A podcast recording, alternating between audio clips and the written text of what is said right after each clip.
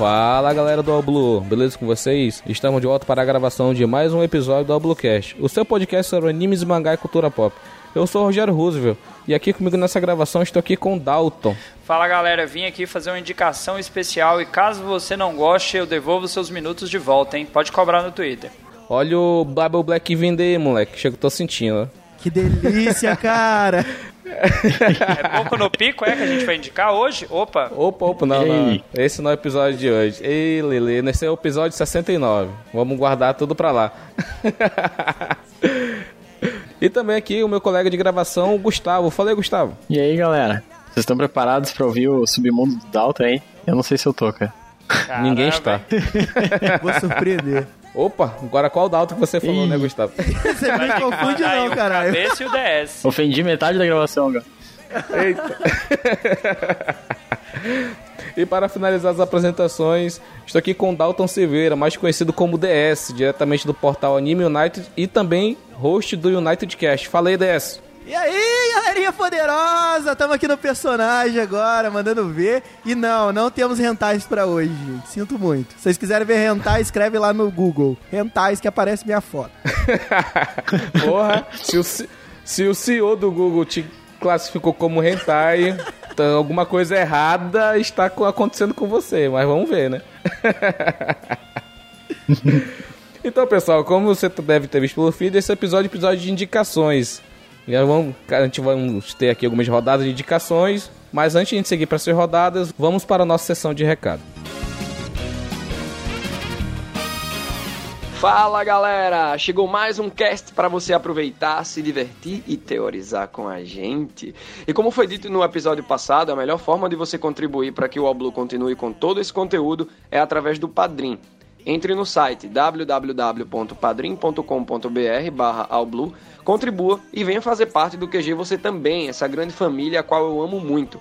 Se inscreva no canal Alblu no YouTube e acesse o site www.albluvr.com e fique por dentro de todas as novidades. Conheça também meus outros projetos, a minha banda The Wolfstorm e meu mangá La Basura! Deixe sua classificação do podcast no iTunes, dando suas 5 estrelas ou quantas você achar melhor. Isso ajudará muito para o crescimento do nosso podcast.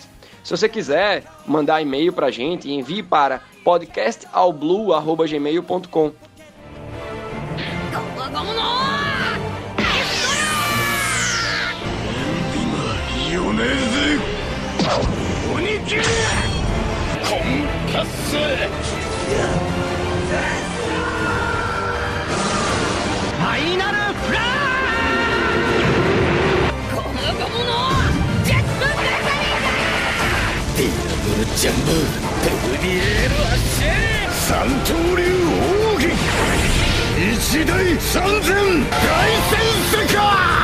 ao Bluecast.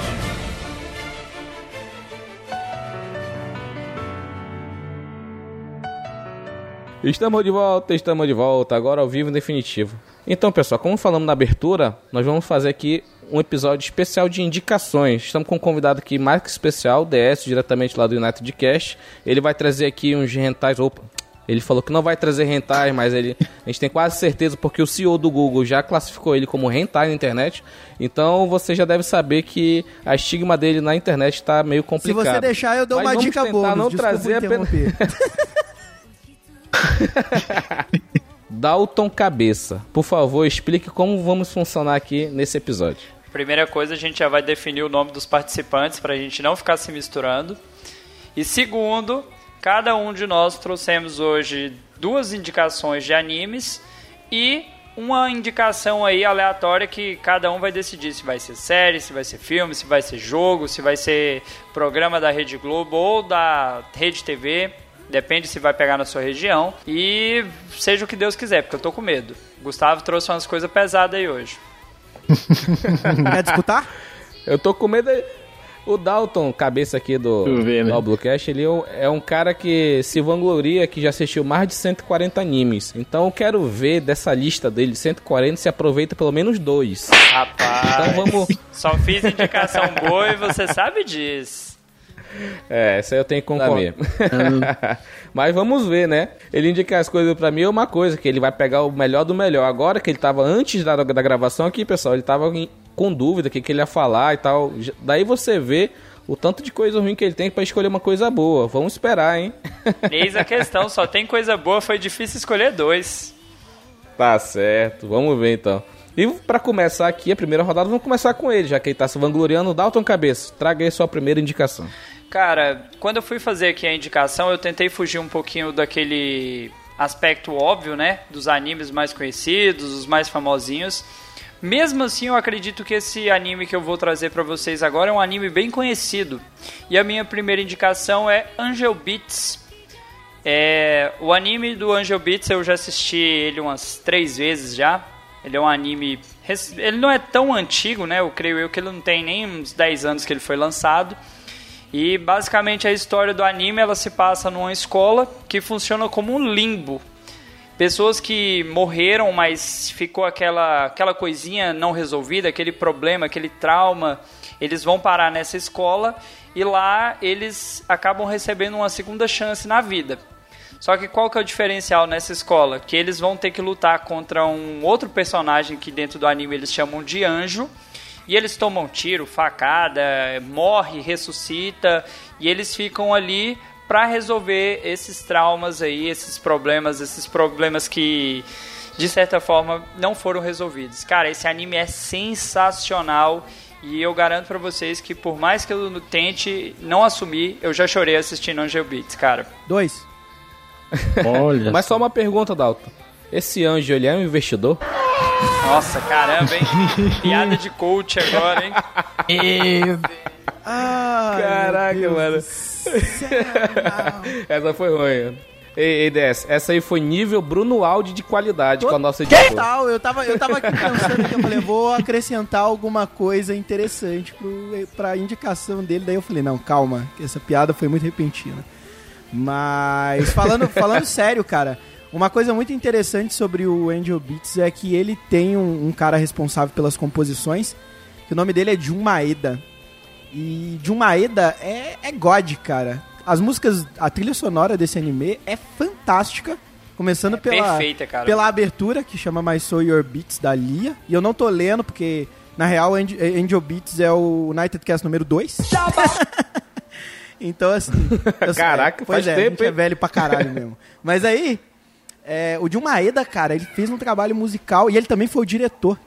E ele costuma dirigir no estúdio, né, na PA Works, em algumas situações. E é muito foda o trabalho desse anime, cara. Eu chorei com esse anime, principalmente no final. Acho um anime indispensável pra você aí que se diz otaquito, pra você que já passou dos 100 animes aí na sua My Anime List. Formador de caráter, hein? Se você não assistiu ainda, já tá mostrando que tem falha no caráter. Então, se é pra quem tem 100 animes, então ainda não é pra mim, ainda tô muito longe Vocês viram o print que eu mandei dessa- aí? É, eu também, cara. Dessa seara aí. Vocês viram o print que eu mandei pra vocês aí, né? Isso aí é 10, 12 anos de experiência na influenza, ó. Mandei lá, mandei lá no Skype. ó. 400! E faltam 100 pra botar, porque eu não atualizo, ela tem um ano. Esse anime aí é um anime bem curto também, né?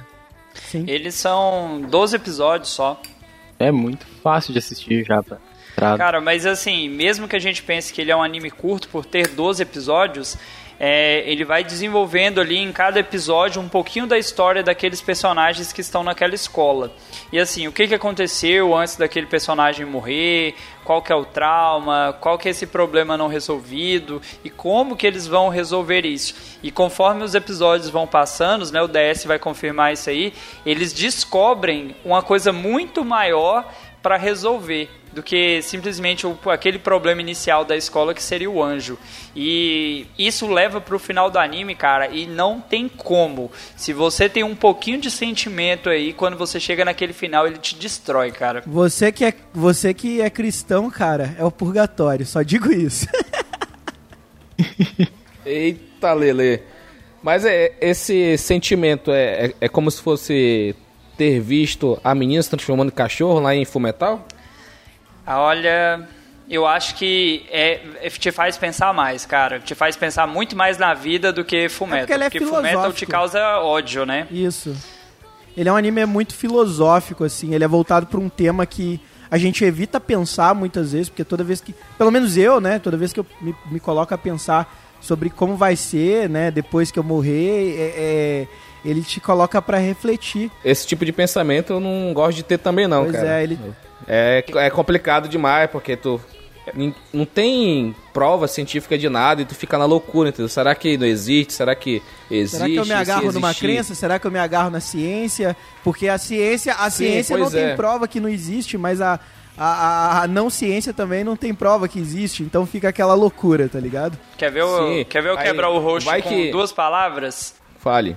Filho e arrependimento. Já pensou? Você simplesmente queria fazer algo pelo seu filho e você morreu sem ter feito aquilo? Aquele sentimento ali de por que, que eu não fiz isso? Cara, esse anime te faz refletir em cada decisão que você toma na sua vida e se você vai deixar pra pensar nisso só depois que você morrer. É pesado, velho. Não é. É uma história bem densa, né? É, com 13, 13 temporadas de experiência de Supernatural, um espírito desse, com um negócio pendente desse, ele, ele fica preso na Terra, ele não consegue ir pro, sei lá, pro céu, purgatório, pra onde ele for, e ele se torna, no, no final das contas, um espírito vingativo. E digo melhor, é um anime de comédia, cara. Por mais que ele tenha todo esse drama, tenha toda essa questão filosófica, é comédia, cara. É zoeira do começo até quase o final. Pra mim foi, um- foi um rolê bem triste pra mim na época, porque logo depois dele eu assisti Clannad e depois Clannad After Story. Eu fiquei com vontade de cortar os pulsos depois de ver esses três animes em sequência.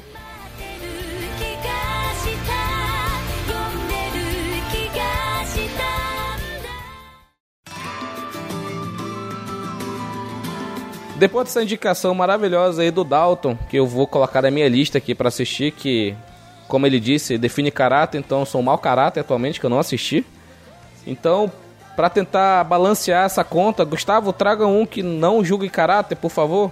Eu vou trazer um que eu não sei até que ponto ele é conhecido, né? Mas, bom, ele não foi completo. É o Magi, já devem ter assistido. O Mag, Mag, Mag. Mag é fila, é, pô. Animação boa pra caramba, mano. Gosto pra caralho a também. Trilha sonora top, o Simba lá que quebrou meio mundo da internet porque todo mundo achava que ele era bonzinho no final das contas, filho da puta, mas vamos lá, vai lá, Gustavo. É, cara, a- o universo que ele se coloca, a ideia de histórias bem conhecidas, como, ah, personagem tipo Alibaba, coisas assim, referências, né? Ele tem bastante referência desse meio, Aladdin, coisas assim. E ele começa a ter mais profundidade ao longo da história, no ponto que acaba o anime, né? Infelizmente. E ele acaba levando as pessoas a refletirem sim sobre o livre-arbítrio e, e questões de o quanto pessoas que querem o bem podem ser ruins para atingir o certo bem, sabe? Mas antes disso é uma história bem animada, ah, tem bastante ação, é, é um anime bem interessante assim, graficamente. Eu, eu assisti esse anime há muito tempo, quando ele apareceu pra mim no Netflix, eu assisti a primeira temporada, fui atrás de algumas coisas depois. Gostei muito da animação, trilha sonora magnífica e tem aquele negócio do gênio, né, de dungeon, né, uma, uma parada bem, um, um pouco RPG, já linkado um pouco de história, né, das Arábias, essas paradas aí, né. Mas assim, só, só por curiosidade, já que eu não conheço, ele se encaixaria em que tipo de anime? Ao seu entender? Shonen, Shonen mesmo? shonen com É. magia, essas coisas. Olha, eu, É, é eu um- confesso que eu gosto mais da aventura do Simba, mas eu também gosto de Mag, acho bem legal. A Aventura do Simba é um spin-off dele ou é canônico? É um- Essa- Cara, agora você me apertou. Você me apertou, porque eu, Cara- eu assisti tão pretencio... despretensiosamente no, no serviço de stream vermelho que não paga vocês que eu nem. eu nem, eu nem, nem lembro. Mas, tipo, assisti despretensiosamente, mas foi tão surpreendente, assim, foi tão bom. Eu gostei, muito. Superou a expectativa. É, eu gostei muito também. Eu, eu não sei também se é canônico, mas ah, como não mostra no anime em momento nenhum o passado do personagem Simba, né? Ele, esse outro anime faz essa parte complementar e não trai em nada o presente. Até o, onde eu vi. É, ele faz uma É. prequel, né? Pode ser considerado. Quando o Simba aparece, é, quando o Simba aparece, ele é um, cara. É como se fosse puxar One Piece um Shanks da vida, né? Fodão, extremamente forte, inteligente e tal. E na prequel dele, né? Que eu não cheguei a assistir, mas eu vi alguns burburinhos no Facebook na época que eu usava aquela porcaria. E. Cara, vi muita gente chorando por conta do Simba não ser aquela imagem boa que ele demonstrou no Mag, sendo que na aventura de Simba é outra parada, né? Só pra aproveitar pra eu poder participar da conversa, a Terra é plana também aí nessa história, porque o Simba que eu conheço que passava na Record, a Terra era plana, hein? Nesse anime também é? Caraca, o Dalton vem com as referências obscuras dele. Cara, aí, se você não assistiu o desenho do Simba que passava na Record e no final do, do filme lá ele chegava com um navio num lugar que a Terra acabava, que a Terra era plana, porra, tu tava onde, Rogério? Até parece que você mora em Manaus, cara. Chegou aqui não, pô, isso daí. Aqui no meio do mato essas coisas não chegam, não. Manaus é o Matagal. É, pô, tô vendo, eu tô, tô falando com vocês jogando uma, uma carne aqui pra minha onça, pô. Caralho, eu fiquei impressionado quando eu cheguei em Manaus, na moral. Eu nunca vi uma capital tão apagada, no sentido de. Toda capital tem muita luz, e Manaus, a floresta, engole as luzes, cara. É muito louco isso. é, é um pouquinho, mas. É porque é, é referência, né? Deve ser de São Paulo, ser cidades mais grandes. Aqui, é- a- Manaus é iluminada, mas se comparado a esses grandes centros, é, é uma velhinha, vamos dizer assim. É, as árvores aí devem fazer fotossíntese até de noite com, com as luzes da- postes, tá ligado? Isso é louco. Então vamos lá, seguindo. Tem alguma coisa pra comentar sobre o Mag aí, DS? Cara, o Mag, igual eu te falei, o Mag, aquela coisa da in- ingenuidade do, do protagonista, é algo bonitinho, é, não é, um, um- é uma coisa bem convencional, assim, a gente já viu em outras situações, em outros shonens. Ah, os personagens, alguns personagens são bem carismáticos, eu particularmente gosto da Morgiana. E. Mas é aquelas, né? Eu assisti, gostei, mas depois que eu vi o Simba, eu falei, não, o Simba é que é o rolê. Quem é Mag na fila do pão, né, cara?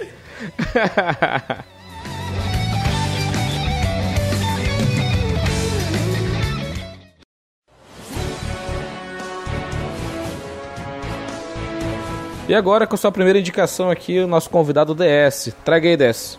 Qual a sua primeira indicação aí de animes aí pra nós? Tá, eu vou começar com uma pergunta. Quem aqui gosta de jogar joguinhos online? Eu. Ninguém? Eu. Eu- gosto, mas no meu PC não, não tem capacidade para tal. É, eu sou Quem viciado. joga? Gustavo. Gostaria, mas Sabe- só jogo no celular mesmo. Sou humilde. Você é viciado em quê? Eu joguei muito ah, MMO já, mas, cara, é tudo que é RPG assim mais. Nerdão. Legal, legal. Não, eu, porra, eu era um Royal Paladino no Ragnarok Online, pô. Não tenho o que dizer. Mas, vamos lá. Eu, eu, durante todo o colégio, eu sempre fui um atleta. E depois que eu fiquei mais nerd, que eu comecei a me dedicar à produção de conteúdo e que comecei a viver disso, eu comecei a jogar mais. Só que eu não consegui absorver a coisa da competição. Eu ainda sou muito competitivo. E um belo dia minha equipe falou comigo assim, a Japinha da minha equipe que me ajuda lá, minha assessora. Pô, senpai, você devia canalizar essa competição toda sua aí num joguinho, em alguma coisa. E aí eu descobri o mundo do esporte. Sou E o virgem. mundo do esporte, esse mundo maravilhoso, é, muita toxicidade, muito estresse, Isso aí. suando pelas mãos, entendeu? É aquela coisa maravilhosa. Ó o LOL vindo, gente. Ó o LOL vindo, gente. Derruba da chamada. Dá tempo. Bora, derruba, derruba. Não, não, só pra, só pra constar, eu sou jogador de FPS, tá? Olha o Fortnite Ah, vindo, moleque. Não, não, não. É, Fortnite, é, é, é FPS de homem. É, então, mas continuando aqui. O... então, Olha o Rainbow Six vindo aí, moleque. eu canalizei, eu canalizei todo esse, todo esse meu ódio pra joguinhos competitivos e eu comecei a jogar e comecei a gostar bastante. E, tipo, eu gosto de animes que tem temática de videogame. Todos eles, desde o, do, dos que tratam, desde o Slice of Life que trata a vida de gamers, quanto os isekais que vão, os caras vão pra mundo de jogo. Mas uma coisa aconteceu nesse meio tempo. É, os chineses começaram a se envolver no mercado de anime. E eles ficaram muito tempo tentando se envolver no mercado de anime, mas o que eles traziam não era nada demais, assim. Tipo, você não via. é, a qualidade ainda deixava muito a desejar. Tinha muita ponta solta. E, tipo, os chineses pediam pros japoneses fazer anime pra eles, compartilhar com eles técnicas, e os japoneses eram muito fechados nesse sentido. Até que 10 anos depois de produzir vários animes, a China me chegou com um anime de esportes. Isso mesmo, um tema que ninguém tinha abordado ainda ah, em anime. E, tipo, é um anime sobre videogame, mas que você não precisa ir pro mundo de videogame. Ele, na real, ele vai falar de um jogo multiplayer chamado Glory, que ele é jogado pelo Yeshu. Sim, vocês têm que acostumar com esses nomes chineses diferentes. E esse cara é um jogador profissional, ele é o top one desse MMORPG. Entendeu? No entanto, devido a algumas razões de idade, de QI e tudo mais, ele é expulso do time dele, que é praticamente a, a SK. Eles fantasiaram a SK, pra quem não sabe, é o maior time de esportes do planeta Terra. Inclusive o Faker do amado LoL da galera aí, que, né? Pra quem sabe jogar, porque eu, eu sou péssimo. A SK ainda existe ainda? Nossa, SK é Existe. gigante. SK, SK Não. é da SK é da, da empresa de telefone, a empresa de telefone é da Tencent, que é dona do LoL. Ah, não, tô confundindo com a SK Game do Fallen. Que... Tá, continue. Tá, não, não.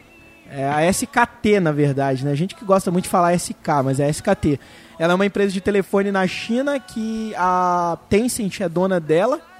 Pra quem não sabe, a Tencent é a Globo da China, digamos assim. Eles são a maior empresa de entretenimento da China.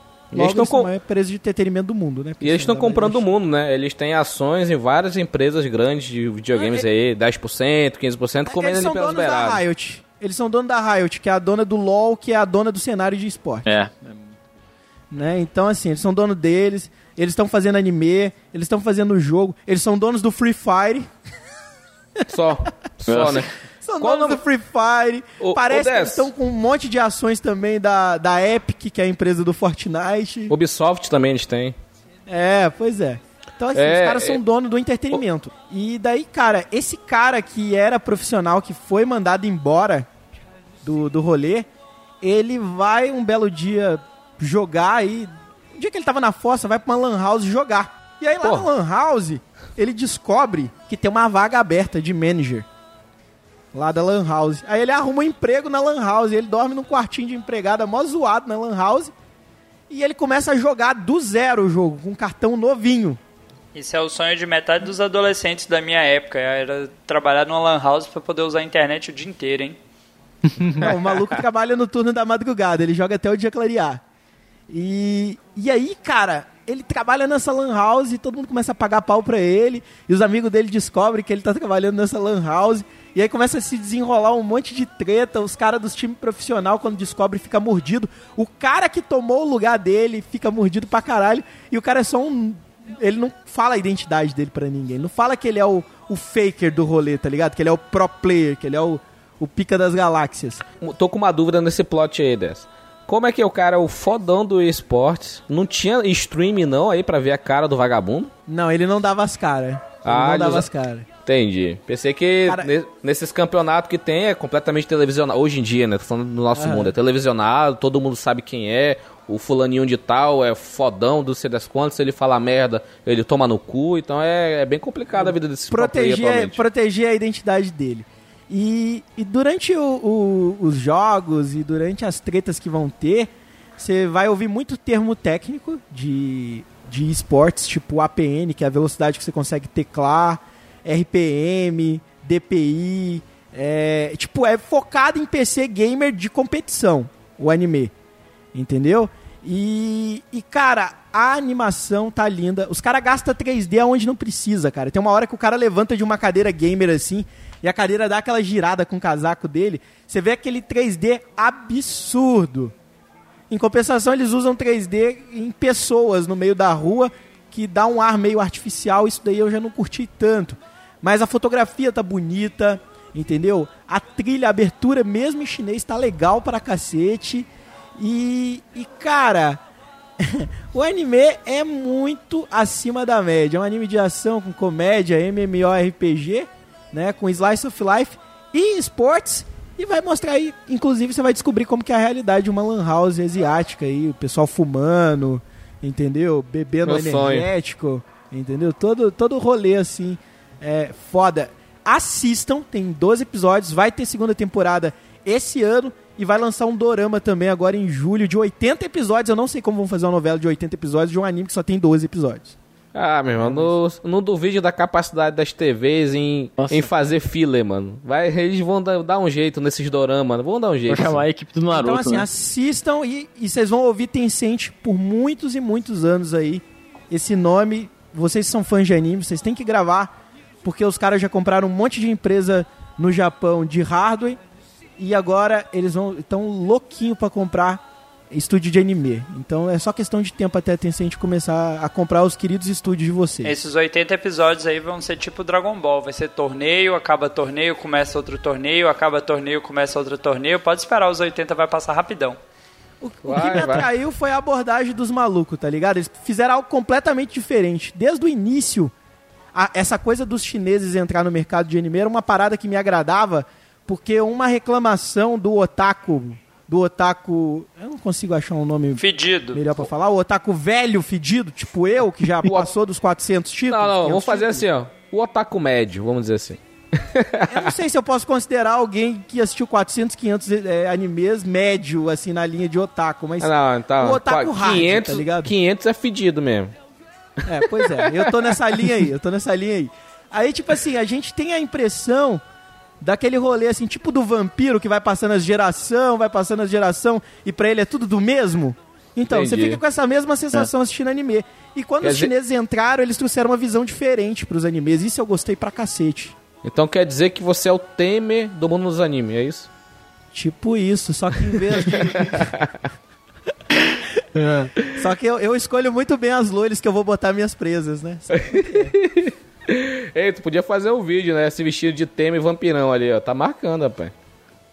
Ai, ai, é foda, é foda, velho. É foda, mas Cara- fazer o quê, né? Tá aí uma coisa, é, é assim, a minha indicação, a próxima é um anime de esporte.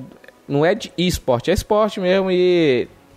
Eu vou chegar lá, vou, vou comentar que tem certos esportes que eu já procurei e não tem. Se você que assistiu 500 animes, deve ter na sua memória aí uma. Na gavetinha lá de animes de esportes obscuros que ninguém quer ver, uma indicação pra mim. Mas tem certos esportes que eu queria ver, né? Um anime assim que eu acho interessante o assim pra mim hoje em dia aqui no mundo real, entendeu? E não tem um eu pelo menos eu nunca achei um anime. E uma vez eu, vi um chinês há 10 anos atrás e pô, a animação era sofrível. Por isso que eu nem procurei mais e tomara que depois que eu for dar minha indicação aí, pedir uma ajuda toda, tu possa me indicar um desse esporte que, que eu acho que não tem. Uma coisa pra complementar aí, alguém viu King's Avatar, fora o nosso ot- Otaku Master aí? Esse daí não passou no radar, não, hein? Não, mas eu vou ver, cara. É. Bem legal a ideia. É. É bem específico, né? E esporte de MMO chinês. Toma. Que é mais específico Chupa que isso. chupa aí, japoneses com seus MMORPGs de CK e todos iguais, né? É, Todos né? iguais.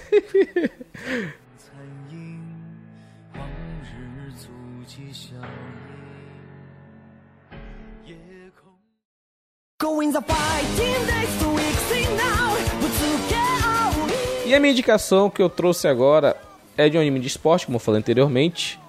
É o anime Diamond no Ace, que é um anime de esporte de beisebol, cara. Duas temporadas, 126 episódios, ou, ou seja, os 80 episódios que tu fala que tu não sabe como vai conseguir, tem 3, 4 campeonatos e conseguiram fazer 126 episódios. Então, 80 episódios tá tranquilo hein, 10. Ah, ele, só não é, ele só não é meu predileto porque, pra mim, o segundo melhor anime de esporte do planeta Terra é Major. E antes dele, Slandunk. Mas Pô, ele cara, é muito bacana. Achei que ia mandar um one outs aí no meio aí, eu fiquei até esperando. Não, Toku- Tokuti é Deus, cara. Tokuti fuma no banco de reserva. Como é que não pode dar moral pra um cara desse? E esse, esse anime, o Diamond no Ace, foi um- uma surpresa pra mim que beisebol não é um esporte nacional e não tá no meu radar, né? Pô, vou assistir um anime de beisebol, não sei o quê. Só que eu tava lá num, num site qualquer, porra, anime novo, quero assistir, tava vi esse de beisebol. Deixa eu clicar aqui pra ver no que que vai dar. Rapaz, foi uma maratona que de uma semana, acho que dois, acho que foi final de semanas.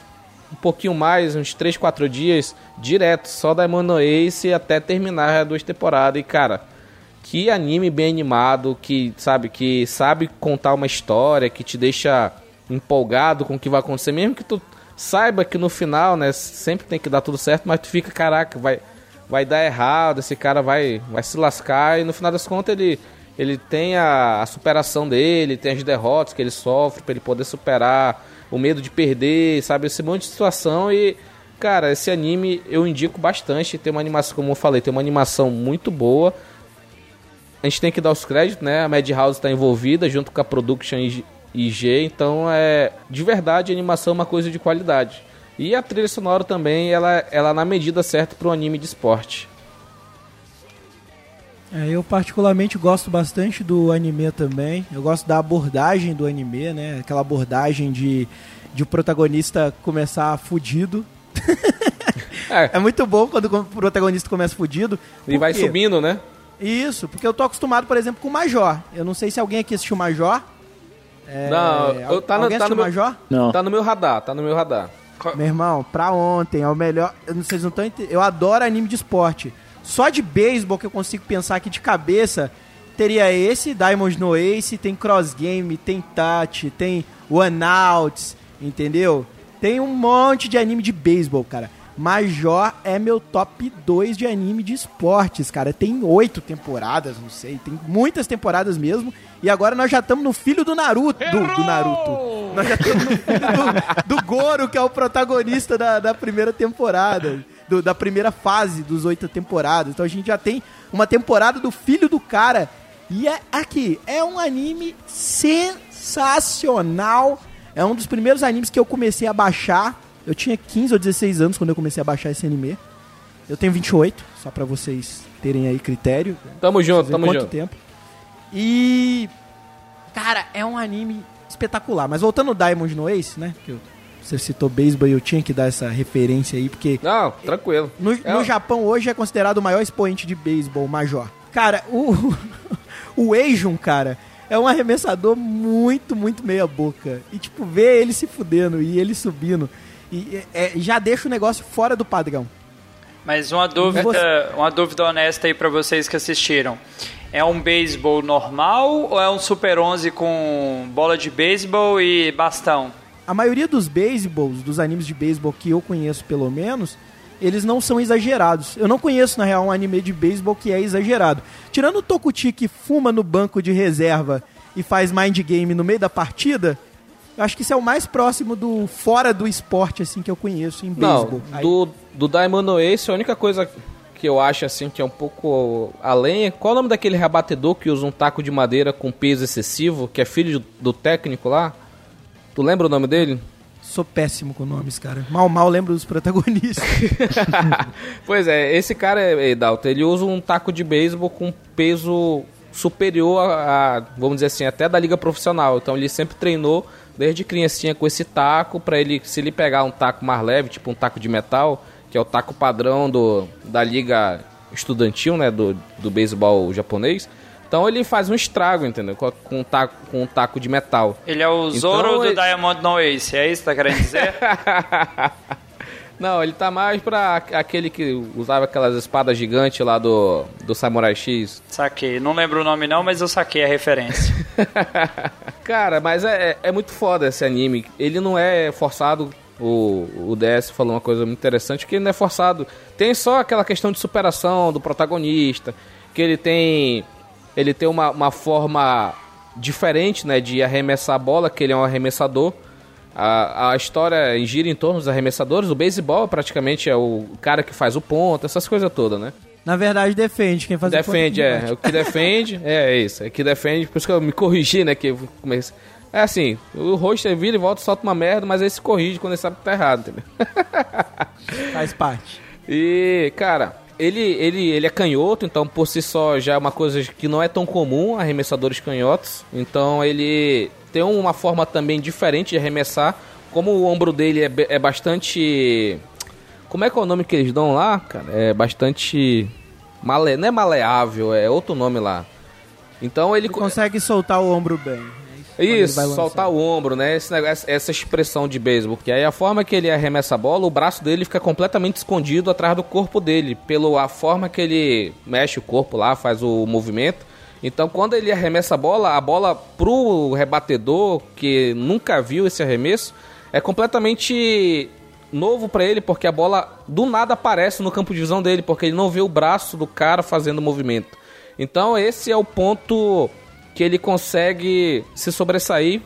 E aí ele tem um, o, o parceiro lá, o Furuya, que é o cara de arremesso rápido. Que ele consegue arremessar a bola abaixo de 120 km por hora. Então tem todo. Na hora que ele vai arremessar e a bola pega na luva e sai fumaça. É, é- E tem aquele som, tipo, de uma Tem- coisa é- bem, bem Mas sólida aquele som existe, luva. tá? Só, É pra, con- só pra constar, aquele som existe, tá, pessoal? Dando aí um, um panorama, eu fiquei. Eu fiquei uma temporada no high school americano estudando, fazendo intercâmbio. E eu jogava basquete na época, mas eu experimentei todos os esportes americanos e eu jogava na posição menos técnica, que era o catcher, e aquela porra daquele barulho. É praticamente aquele barulho ali, aquele tá. Que Só que- instalar. Sim, só não tem a fumaça, né? Mas. Exato. e, não, e não tem na hora que o cara vai arremessar aquelas linhas, né? De, de velocidade, né? Exato. Mas enfim, Dalton, eu indico bastante a nossos ouvintes aí que se não, não conhece o Diamond Ace, é, é um dos. Ah, pra mim, depois do Major, né? Eu acho que ele, é, pra mim, é um dos expoentes, entendeu? Porque foi o único que eu assisti, então não tem tanta referências. Eu vou começar Cara, a assistir esses outros de o beisebol, Anauts, talvez cara, sejam o tão Anauts, bons cara. quanto. Vê o Anauts, cara. É da Madhouse, tá? O Anauts. O Anauts é, é top demais, cara. Eu, assim, não sou muito fã de animes de esporte no geral, mas já assisti alguns. E o Anauts, pra você pensar assim, que é um esporte que não é praticado aqui pela, pela população brasileira, que é o beisebol, mas ele traz ali uma questão do cara de superação, do cara provar pra todo mundo, eu sou bom, cara. Não adianta, você pode me desafiar o quanto você quiser que eu vou continuar provando que eu sou foda. E o cara prova que ele é foda.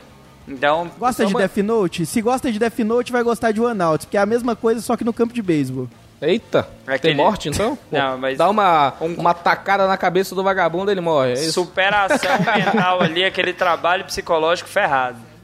Ah, sim, então não tem o, ele escrevendo o nome do cara no taco e tá depois dando uma tacada na cabeça dele, não, né? Eu não- Não, é mais o mind game mesmo, né? Porque o, cara, o cara entra na mente de um jogador profissional de beisebol, cara, e consegue né, sacanear o cara, e aí ele vai jogar num time profissional, e aí ele começa a entrar na mente dos pro.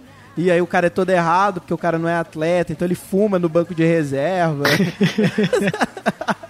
E só dentro, assim. e só dentro da, da indicação, já que tô falando de anime de beisebol, um spin-off dessa indicação é um joguinho de Android, é o Baseball 9. Cara, ele é, ele é, é um, é, como posso dizer, ele tem aqueles bonequinhos tipo Lego, pra fazer a animação do arremessador, pra fazer a animação do, do catcher, né, do rebatedor.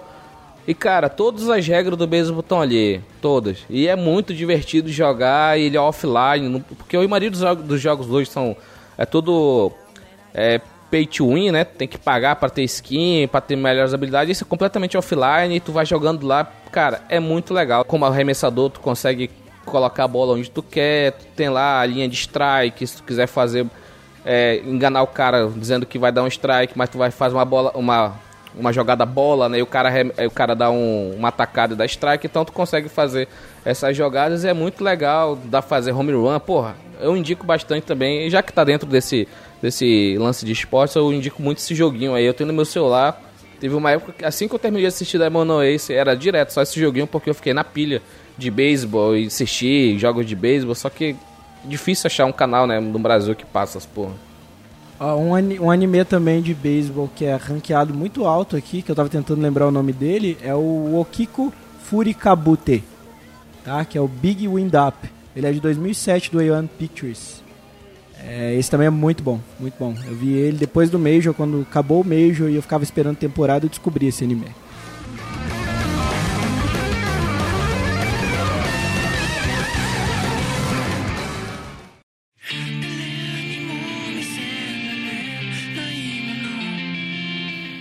E continuando agora, vamos começar a nossa segunda rodada, começando mais uma vez com o Dalton. Dalton, traga aí a sua segunda indicação. Pela questão de tentar trazer animes um pouco fora do convencional, eu escolhi aqui um anime que tem duas temporadas, acredito eu que não saiu terceira, talvez não saia, que é Psycho Pass. O Psycho Pass, ele vai tratar de uma sociedade num futuro meio que distópico, onde existe um sistema chamado de Síbio, que ele é capaz de analisar pela íris do olho da pessoa se a pessoa tem um potencial para cometer um crime ou não.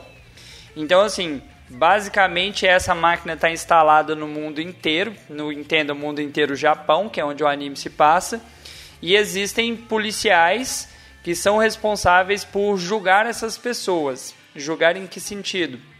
Eles carregam uma arma que quando aponta para a pessoa, né, as chamadas dominators, ele faz uma leitura da pessoa. Se a pessoa está ali com uma condição psicológica boa, que ela é uma pessoa assim, que ela não tem risco para a sociedade, a máquina, no caso a arma, ela não faz nada. Se a pessoa tivesse alterada, se ela colocar a sociedade em risco de alguma maneira, essa Dominator, ela ativa um modo que ela vai, como eu diria, vai neutralizar a pessoa, mas não vai ferir. Se o cara tiver num nível, e aí eles falam lá, eles dão valores numéricos, acima do que seria recuperável, ou seja, eu em vez de pegar esse cidadão e colocar ele para fazer um tratamento, reinserir na sociedade, a Dominator ela passa para o nível de destruição. Então ela atira e mata a pessoa. Cara, esse anime é sensacional, cara. Eu não assisti. DS, você que o cara assistiu 500 animes, fala aí um pouco. O anime ele foi adaptado do mangá, né? Que era originalmente publicado até na Jump Square. E, cara, o mais legal de tudo é que o roteiro desse anime é feito por um cara que eu sou extremamente fã, que é o Gen Orobuchi. Vocês provavelmente já ouviram falar desse nome. Gen Orobuchi nada mais é do que o cara responsável por Puella Madoka Mágica e Fate Zero.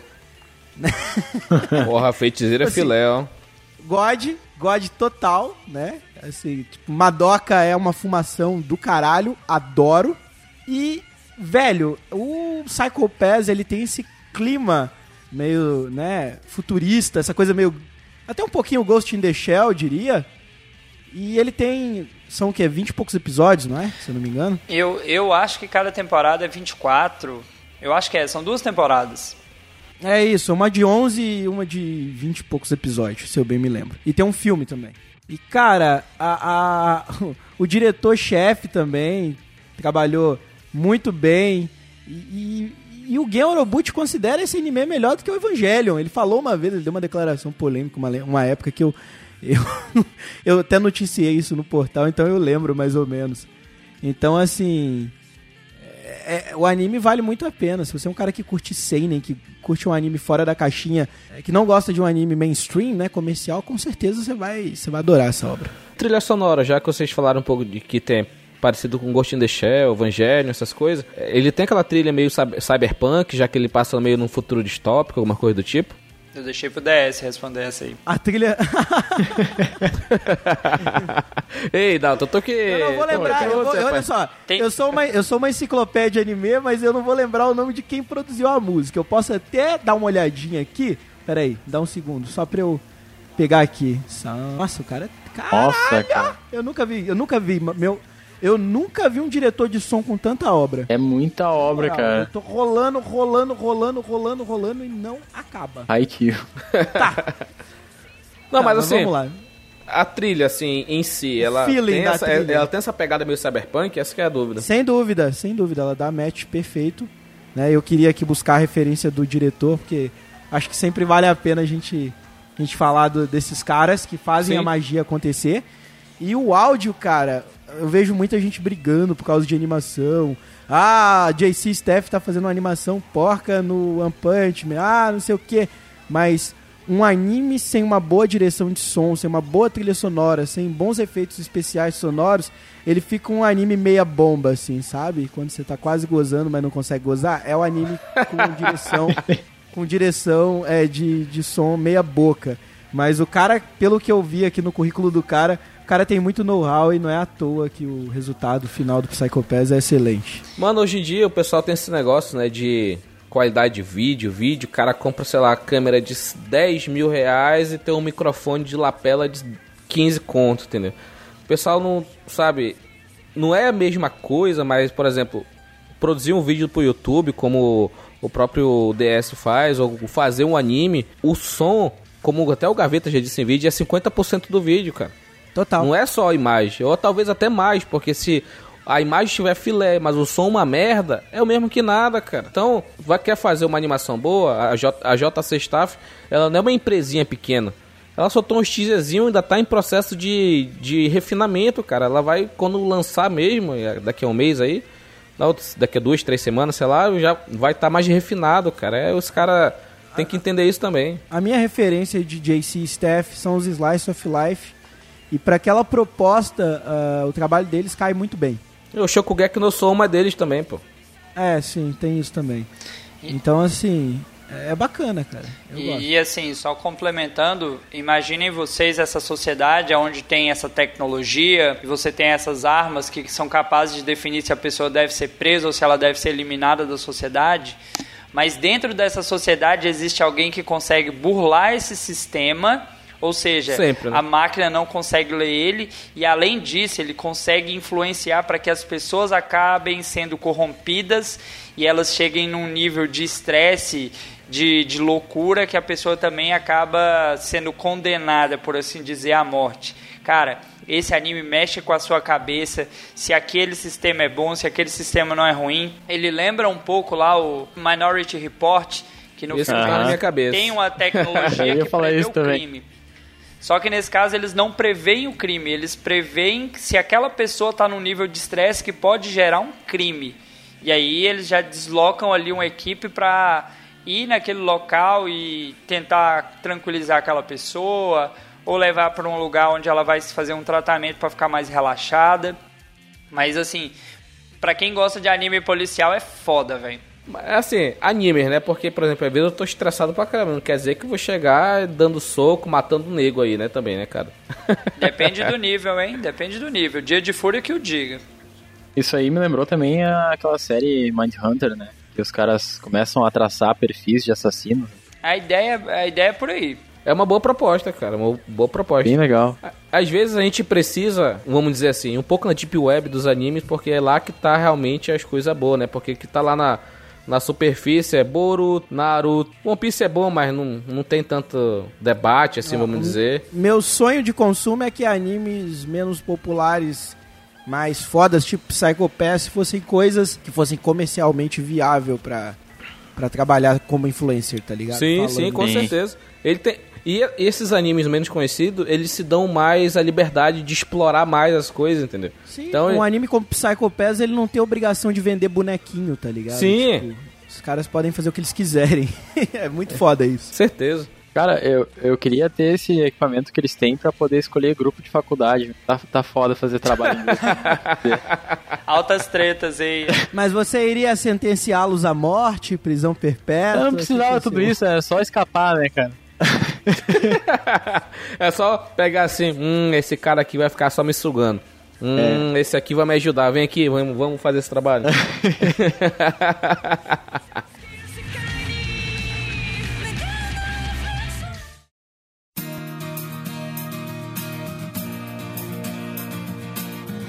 E continuando com nossa segunda rodada, DS, traga aí mais um anime sensacional aí da sua lista. Agora é um clássico. Clássico. É o anime que eu uso pra formar novos otakus. Olha lá. Eita, Lele. Buck. Muita atenção nisso. hein? Boruto. Não. Não, não, Deus me livre. Tô afastando os Novos, caras. novos otakus aí, a geração perdida, a geração do Boruto, Boruto. Boruto é a, a única coisa que presta de Boruto é o filme. Agora vem o hentai. Porra, tamo junto. Ei, rapaz, olha o outro ali. Ai. Cara, ó, eu vou dar uma dica bônus de hentai no final, se vocês quiserem, mas depois do filme, entendeu? Depois do documentário, aquela coisa toda. Vamos lá. Cara, eu vou falar de um anime da Kyoto Animation, tá? Eu sempre deixo pra falar o nome do anime no final, pessoal, porque eu gosto de criar o suspense primeiro, tá ligado? Pro cara falar, uau, que pica, que pica. Depois eu só dou o nome e acabou. Mas tá, é um anime da Kyoto Animation. Kyoto Animation, pra quem não sabe, é o estúdio de Suzumiya Haruhi, Luckstar, Clannad, Keion, entre outras produções Slice of Life, que, logicamente, fica localizado em Kyoto, né? Com esse nome, não, não teria como. Por que, que a maioria dos estúdios de anime não estão em Tóquio? Vocês sabem por quê? Senhores Não. aqui presentes. Curiosidade pra vocês, porque Tóquio é muito caro e como você consegue transportar as películas, o material de um lugar pro outro em HDs ou em fitas, como era feito antigamente, não justifica o custo de ter um escritório no centro, sendo que você pode ter no interior, que é mais barato. Hum. É questão de custo, né? Sempre empresas prezam mais pelo custo de, pra ter menos custo e ter mais lucro no final das contas. Empresa é Ah, empresa, vou- cara, não tem isso. Madhouse tá em Tóquio. É por isso que tudo da Madhouse é caro. É por isso que nem todo mundo tem condição de contratar a Madhouse. o, um dos fundadores da Madhouse abriu o estúdio Mapa, que é o estúdio responsável por Dorororó, por exemplo. É, e é também em Tóquio. Então, tipo assim, é outro estúdio caro, mas que já nasceu pronto, porque leva o nome do, de um dos fundadores da Madhouse. Então, assim, é, estúdio no centro, caro. Estúdio no interior, barato pra produzir. Não, quer, não tem nada a ver com qualidade, tá, pessoal? Mas vamos lá. É, eu tô falando do Fullmetal Panic Fumofo. É um anime de comédia. Alguém conhece a série Fullmetal Panic? Só de nome, só. Já, a mão já coçou pra baixar algumas vezes, mas não cheguei a baixar, cara. Tá, a série original, ela tem origem numa light novel que é de ficção científica, que é escrito pelo Gatou. Cara, esse livro tem ação, meca, comédia, entendeu? E, mas ele é muito conhecido pelo anime. Só um adendo aí dessa. Rapaz, tem uma coisa que não me, não me apetece. Mecha. Anime de mecha.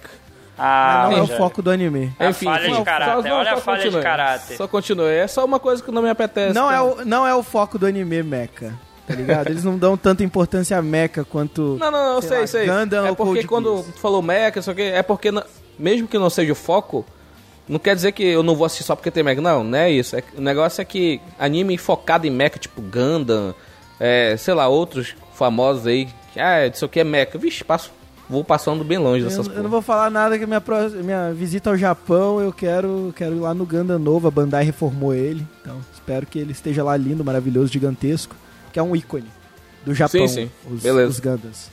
Ah, mas vamos lá, vamos lá. É, falar de Fullmetal Panic então. Fullmetal Panic ele conta a história do Sagara, que trabalha numa organização, basicamente num exército privado, que é aquele exército que pode trabalhar para qualquer país desde que o governo pague bem. E, e ele vai lutar contra uma organização terrorista. E dentre os soldados que tem nesse nesse grupo, um deles se chama Sousuke Sagara, é o sargento na real. E o Sousuke Sagara, ele tem uma missão. A missão dele é proteger Shidori Kanami, que é uma colegial normal japonesa. Mas essa colegial não é tão normal, ela é uma arma. Olha E aí, o tá, corpo dela é uma arma. tá ficando interessante. Primeira temporada é uma temporada. Tem um pouquinho de comédia? Tem. Mas ela ainda vai ter a questão da ação, da história, vai desenvolver o plot. Na segunda temporada, que é a temporada que eu estou indicando, os caras simplesmente falaram: vamos fazer um spin-off. Nenhum episódio tem conexão com nada, não tem conexão com a história principal. O episódio 1 não tem conexão com o episódio 2. o 3 não tem com o 4. É um anime episódico, de zoeira e comédia. E você dá muita risada. Por quê? Porque dublaram essa porra no Brasil. Eu nem sei se pode Ah, falar palavrão amigo, e eu se tô falando não, palavrão. Pode, pode. Pode Aqui é mandar tranquilo, tomar no pode. cu aqui o host. Não, pera, o host não. É. Lá no United Cast, que é a casa dos hentai, a gente coloca o Pikachu. A gente tem várias variações do Pikachu, quando a gente fala palavrão. Aí fica Pikachu, pica-pica, pica... E aquela putaria toda, toda vez falando palavrão. mas o editor é que sofre, mas tá beleza. Aí, tipo, o que que vem? Os caras cagaram o rolê todo e aí trouxeram aqui pro Brasil. Daí, cara, eu tava numa. Eu tava numa. numa uma vibe outro dia lá na. Essa última CCXP que teve. Eu fui comentar sobre o quanto eu gosto desse anime com o Del Greco, que, que também é conhecido como meu pai. Você fala com o Marcelo Del Greco da JBC é meu pai. É, não sei se vocês conhecem, já ouviram falar do Del Greco. Del Greco era o diretor anterior da JBC antes do Cassius. Daí ele foi pra Nova Sampa e depois ele voltou. E eu, eu- e Del Greco, o que nós temos em comum? As lolis. Né? A gente gosta. Ele, inclusive, é o editor de Love Ru aqui no Brasil. E, e ele me falou: Ah, fui eu que fiz a, as a- preparei a dublagem. Tá ligado? O roteiro da dublagem. Aí eu falei: Agora faz todo sentido. Pensa no politicamente incorreto. É. É pior. É pior. Ficou tipo. Desencanto. Que desencanto é totalmente louco aquela dublagem, né, cara? Bem, Cara, pensa num cara que foi criado, um moleque que foi criado no Camboja e no meio da guerra e de repente ele tem que virar um, um estudante japonês pacífico, se infiltrar no meio dos estudantes pra poder cuidar da menina. Só que o maluco, a cabeça dele tá na guerra, tá ligado? Ele vê terrorismo, vê loucura em todo lugar que não existe. Ele é paranoico. Você tá falando aí a história de tirar o Rogério de Manaus e levar pra São Paulo, é isso? Tirar ele de campo e levar pra cidade Vai grande? ficar- Vai ficar vendo sucuri pra tudo quanto é lado. né? Ei, Essa menina aí, o corpo dela é uma arma, é isso que tu falou? é? Isso, mas não é uma arma no sentido literal, não, né? Porque no Japão você tem que explicar, né? Não, calma. Não, eu ia falar assim, ó o Masou Gakuen vindo aí, moleque. não, não, não. Não tem et, não tem et. Mas, cara, no primeiro episódio, velho, você vê o, Suzuki chegando na, na caixinha dele de colocar o sapato pra poder pegar a suripa, que é o chinelinho lá dos japoneses. E aí ele vê um fio de cabelo no, no- na, na caixa dele. Em vez de abrir a portinha, ele coloca nitroglicerina sólida e explode todas as caixas. Caralho. Sim, explode todas as caixas. Aí a mina chega, o que, que você fez? Você tá ficando maluco? Aí ele, eu vi uma, um, in- um indício de entrada não autorizada no meu armário. Diante da possibilidade de ser uma bomba, eu usei o método mais seguro pra me desfazer dela. Eu explodi ela. Lógico, né? Por, assim, cara. por que não, né? Nos É. três primeiros minutos ele já manda essa de anime. Aí você fica assim, né? Que porra é essa? Olha aí, Aí ó. chega lá no presidente estudantil, o cara tem que colar o sabão nele, né? Aí ele conta a história pro presidente, né? Aí o presidente vai e olha pro maluco e fala assim: Não, entendi agora a história, não foi o- realmente foi um método seguro. Aí a menina, você é louco? Onde já se viu? Em qual escola explodiram uma caixa de sapato? Achando que tinha uma bomba dentro. Ele, nessa escola. Acabou de acontecer, você não viu? Então, assim, o anime, cara, é muito louco. O tempo inteiro tem maluquice. Eles vão numa casa mal assombrada, velho. Tem, aparece um fantasma. Eles perguntam pra ele se ele tem medo. Ele fala, eu não, não tenho medo dele. Ele não tem uma bazuca nem um fuzil. Pra que, que eu vou ter medo dele, tá ligado? Tipo... O cara é um, é um maluco. A menina escreve uma carta de amor pra ele, manda ele encontrar com ela em tal lugar. Ele acha que a carta é de um sequestrador. Fica com um sniper tucaiando a menina esperando ele. A menina que- queria se declarar pra ele. Então, assim, o anime é todo bizarro. A professora vai dar uma checagem na mochila dele, acha uma submetralhadora, fala com ele que ele não pode trazer brinquedo pra escola. Ele fala pra ela que não é brinquedo, que é uma submetralhadora use. Muito sereno.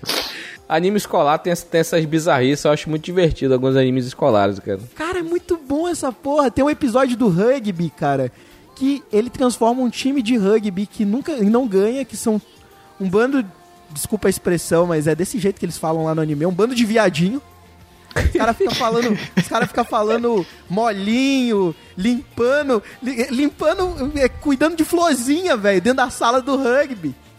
Aí, tipo, eles vão e chamam o Sagara e falam com o Sagara, ó, o clube deles vai ser fechado se eles não ganhar. Aí o Suzuki vai falar pra eles assim, mas como eu poderia ajudá-los? Você precisa ajudá-los a ganhar. Rugby é um esporte de força. Aí ele, então se tem força envolvida, eu posso ajudar. Aí o Sagara chega lá e vê esse rolê todo ele fala assim, ó, eu tô achando que esse tal de rugby é um esporte bem pacífico, hein? Pela cara desses caras aqui. Eu sei que o Sagara leva os malucos pra montanha, dá um treinamento militar fudido neles, e os caras que apanhava, tá ligado? Chorava, ficava saltitando, fazia oração antes de jogar. Os caras faziam oração. Ajoelhado Qual era- e qual ficavam que- procurando pedrinhas no meio do campo, tá ligado? Qual é aquele filme de, de rugby que os caras fazem oração antes de entrar no jogo?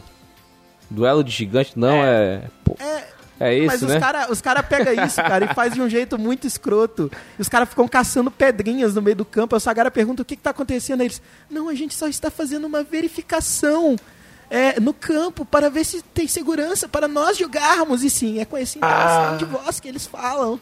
Caraca, mano. Meu Deus. É, bizarro, é muito bizarro. Aí o Sagara transforma eles em máquina de matar. Aí os caras que faziam bullying com eles, eles são mortos, cara. Tipo, literalmente trucidados no campo. Aí os caras começam a fazer bullying com os caras, chamar os caras de viadinho, velho. É muito pesada. Falei, Marcelo Del Greco, essa dublagem hoje em dia, cara, na moral, ia fechar o estúdio, cara. Nego não ia aguentar uma porra dessa, é muito politicamente incorreto. Mas é muito É. bom, cara. É muito engraçado. Você dá risada do início ao fim, 12 episódios. Vale muito a pena. Eu já assisti 12 vezes esse anime. Caralho. Vai entrar também aqui na minha li... no, meu, no meu radar pra assistir, mano. Que... Tem que ser Quase- dublado. Esquece em japonês. Fullmetal Panic Fumofo. Tu indica. Em... O japonês original, ele é dublado? Ele foi lançado? Então, o Fullmetal Panic Fumofo tem que ser o dublado. Porque esse- essas expressões que eu falei com vocês aí, não é força de expressão minha, não. É o que os caras falam, com essas gírias. Tipo, tem uma hora que o bandido chega pra enquadrar o Sagara, o Sagara fala com o professor assim: Eu não tô entendendo o que, que ele tá falando. E o bandido chega, aí vacilão, vou te passar o cerol, não sei o que. tá de sacanagem. Sério, O moleque? Sagara olha assim e fala, presidente Hayashi Mizu, eu não tô entendendo a, a, a mensagem, o que ele tá falando. Aí o, o presidente vai e fala pra ele assim, olha, ele tá muito irritado com você, por algo que você fez, etc, etc, etc. Aí o Sagara olha pra ele assim, comunique pra ele que as minhas habilidades de combate são infinitamente superiores. Qualquer tentativa de represália será infrutífera. Aí o presidente vai e vira pro bandido e fala assim, aí vacilão, o Sagara falou o seguinte, que se tu colar na dele, ele vai te passar chumbo. Ô, vacilão. O pessoal, o pessoal valoriza tanto essa porcaria do Yu Hakusho, não assistiu o Full Metal Pânico Fumou. Ah, mas é Fala muito mal de. Yu Hakusho não, rapaz. Respeita. Respeita Aí, cara, aí, cara, vocês época é assistem, vocês assistem a primeira temporada em japonês, bonitinho, se vocês quiserem. Ou vocês podem assistir a segunda, que é o Fumofo, porque ele não tem conexão com nada, e depois vocês vão assistir a história de verdade do anime, tá ligado? Não, com certeza o Fumou é o primeiro que vou assistir, com certeza. ele é todo errado, cara. Todo errado. Não, bom, todo, vamos- vamos- todo certo, mas ele se tornou errado. Exato. vamos, vamos com o próximo que eu me delonguei muito pra variar. Ah, caraca, boa indicação dessa, boa indicação. Vai, com certeza, esse episódio aqui vai ser os novos animes que eu vou assistir, que eu tô precisando, cara, de novos animes.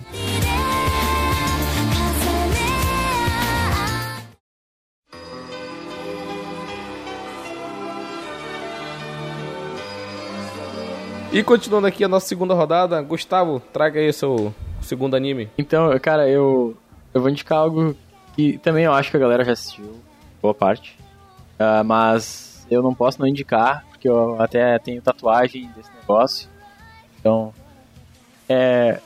O Fate. Ah, sabia. Eu vou ter- eu vou ter que indicar o Fate, vindo, cara. de um- vindo no cavalo branco. Eu tenho uma Saber. Então, ah, eu vou indicar a série, o- os dois ali principais que tem a ver cronologicamente, que seriam o Fate Zero, que foi até mencionado antes já, e o Stay Night Unlimited Blade World. Seria essa, esse o Stay Night que eu ficaria. Brave Shine é muito foda aquela abertura, você é louco. É muito bom. A história se passa assim, é um mundo como se fosse atual, ah, não tem muita relação assim com o universo, né? É como se tivesse algo acontecendo no mesmo universo que a gente vive, mas que a gente não soubesse. Então, é sobre um, um torneio secreto de magos, que é numa cidade do Japão. Nesse torneio é pra um só ganhar. Então, tipo assim, é eliminação. Eles invocam entidades de guerreiros antigos ou personagens históricos, lendários, heróis, ou nem tanto também, né? e eles lutam entre si pra conquistar o, o Santo Grau. Seria uma grande fonte de energia que concede algum desejo. É basicamente isso, é resumo assim do como é que trata a história. É um Battle Royale. É um Battle Royale, exatamente. É um Battle Royale de mago com entidades históricas heróicas. E é legal que eles, eles têm uma política, né, nesse torneio, assim, que meio que, ah, se o cara descobrir quem é que eu sou, eu vou ter desvantagem. Que todo mundo meio que conhece a história do outro. E é, é legal que tem bastante figura histórica que a gente ah, motiva a pesquisar sobre. Eu, eu fiz isso. Eu assisti só o Fate Stay Night mesmo, não foi esse Fate Zero, nem esse Limited Blade Works. Eu achei bacana na época que eu assisti. Tinha negócio de você ter um cavaleiro, tem tem um mago, tem não sei o que. Tem um pouco de RPG, né, na questão de classe, né? Cada um tem uma função, faz certas coisas, é isso também? Eles chamam sempre sete, né? Então esses sete, cada um tem uma Isso. classe diferente. Mas nessa Sim. classe tem vários heróis diferentes. Saber Lancer Berserker, Saber Lancer Berserker e Archer é, Caster, e Archer eh, Assassin. e- isso. E daí os heróis eles se, eles se materializam é, em uma dessas classes, tipo, ah, Joana Dark se materializou numa classe Saber. Um herói épico que existiu vai se materializar em uma das classes em cada temporada. E aí, já assistiu, Dalton? Cara, esse anime entra na mesma categoria do Fullmetal Panic. Ele esteve ali no meu radar, sempre vi, mas como eu não tinha ninguém até então recomendado, não tinha nenhuma referência dele e provavelmente eu não baixei na época porque ele tinha alguma característica ou não estava completo ou era longo, É, esse passou, cara. Mas estamos anotando todos aqui. Tamo junto, Dado. Tô anotando tudinho aqui. Fala mais um pouquinho, Gustavo. São quantos episódios es- essa temporada do, do Zero e do Limited Blade Works? Cara, o Zero, se não me engano, ele. Duas temporadinhas, mas é uma história completa, acho. E o Unlimited Blade Works seguem na mesma linha. assim. Eles têm até na Netflix, ou tinham. Eu não- faz tempo que eu não dou uma checada nisso. E é bem curto, assim. É bem direto, é um Battle Royale mesmo. Eu adoro, eu coleciono bonecos. Tem algum plot mais denso, alguma al- alguma coisa pra fazer uma reflexão, alguma coisa do tipo? Ou é só a Depende a da temporada. É, depende da Ah, temporada. Tipo, consequências de, de coisas e métodos que personagens usam levam à reflexão, né? O plot em si mesmo, ele é bem Isso, simples. Sempre tem histórias. Isso. É porque na real, gente, a série Fate, ela, ela é uma visual novel. Então ela tem várias rotas. Eles transformaram cada rota da visual novel em uma temporada, entendeu? Então, por isso que tem conexão, mas é como se fosse várias histórias alternativas. É, eu quando assisti o Fate Stay Night, tinha lá a Saber, né, que é aquela loura lá. Aí tinha o Lancer. Aí o Lancer vira o personagem principal do Unlimited Blade Works. Eu acho que ele era tava na capa, na thumbnail lá do. Saber buga a cabeça dos caras porque a Saber é o rei Arthur, né, naquela, naquela... Bugos, cara. E é uma loira, é uma loira. Não era pô. homem. É, você fica em dúvida assim, fala, pô, mas. Gati, eu tenho uma figura dela aqui, edição 002 da Figma, que um amigo trouxe pra mim de Akihabara, foi complexo na época pra achar. Pô, eu adoro Saber. Eu até pesquisei agora, a classe do cara é Rider. É Raider, É. né? Isso, tava faltando o Raider. É, o, do, o, o Alexandre o Grande se materializou como Raider. É, Mas tinha, tem alguma classe Olímpicos também? nossa. Não, não. Tem a classe Havaiana, não se preocupa não, pô. Havaiana de pau.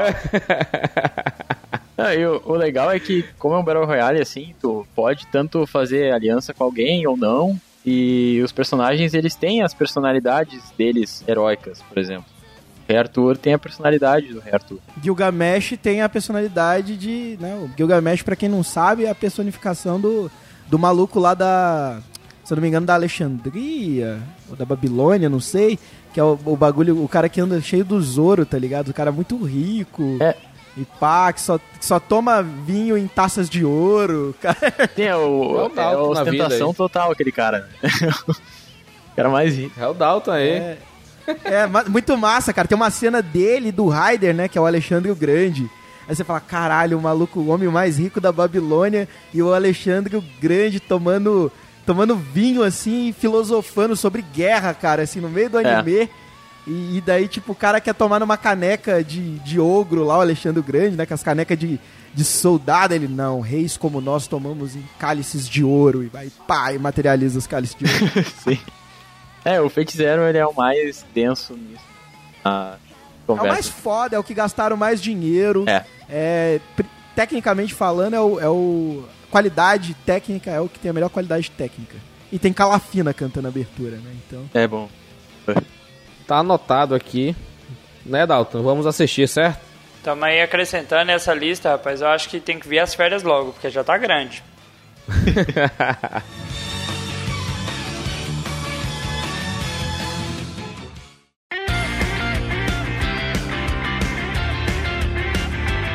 E continuando aqui com a última indicação da segunda rodada, a minha, eu vou indicar aqui o anime Assassination Class 1. Foi Opa, anime- esse não Ó. vale, cara. Ó, queimando quê? pauta.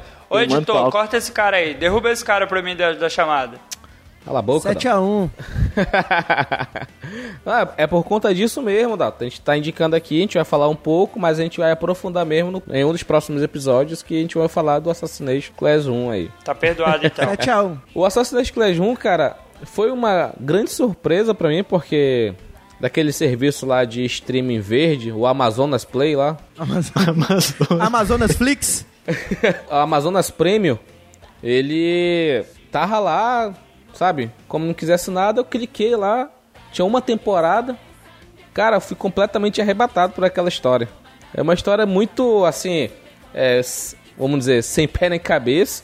Que é, é engraçado porque tem uma criatura que é professora de uma classe, da pior classe de uma escola lá, super rígida, mas uma das melhores classes do Japão lá, pra questão de passar em vestibular, de ensino, essas coisas.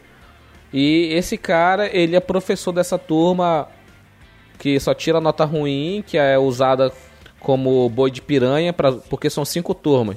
A classe A, B, D, A, B, C, D.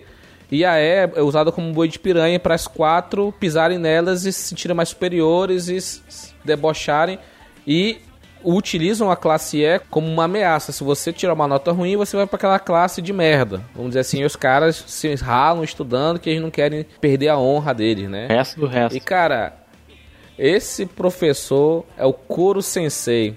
Cara, que personagem, Dalton. Você que é professor. Não, não, não. É Dano no Couro, que é o nome dele. Ó, quer dizer, Dano no Couro. Dano no couro E aí, Dalton, o que é que tu acha desse personagem? Cara, assim, é, a gente não vai queimar a pauta aqui agora, mas é um anime que você precisa assistir.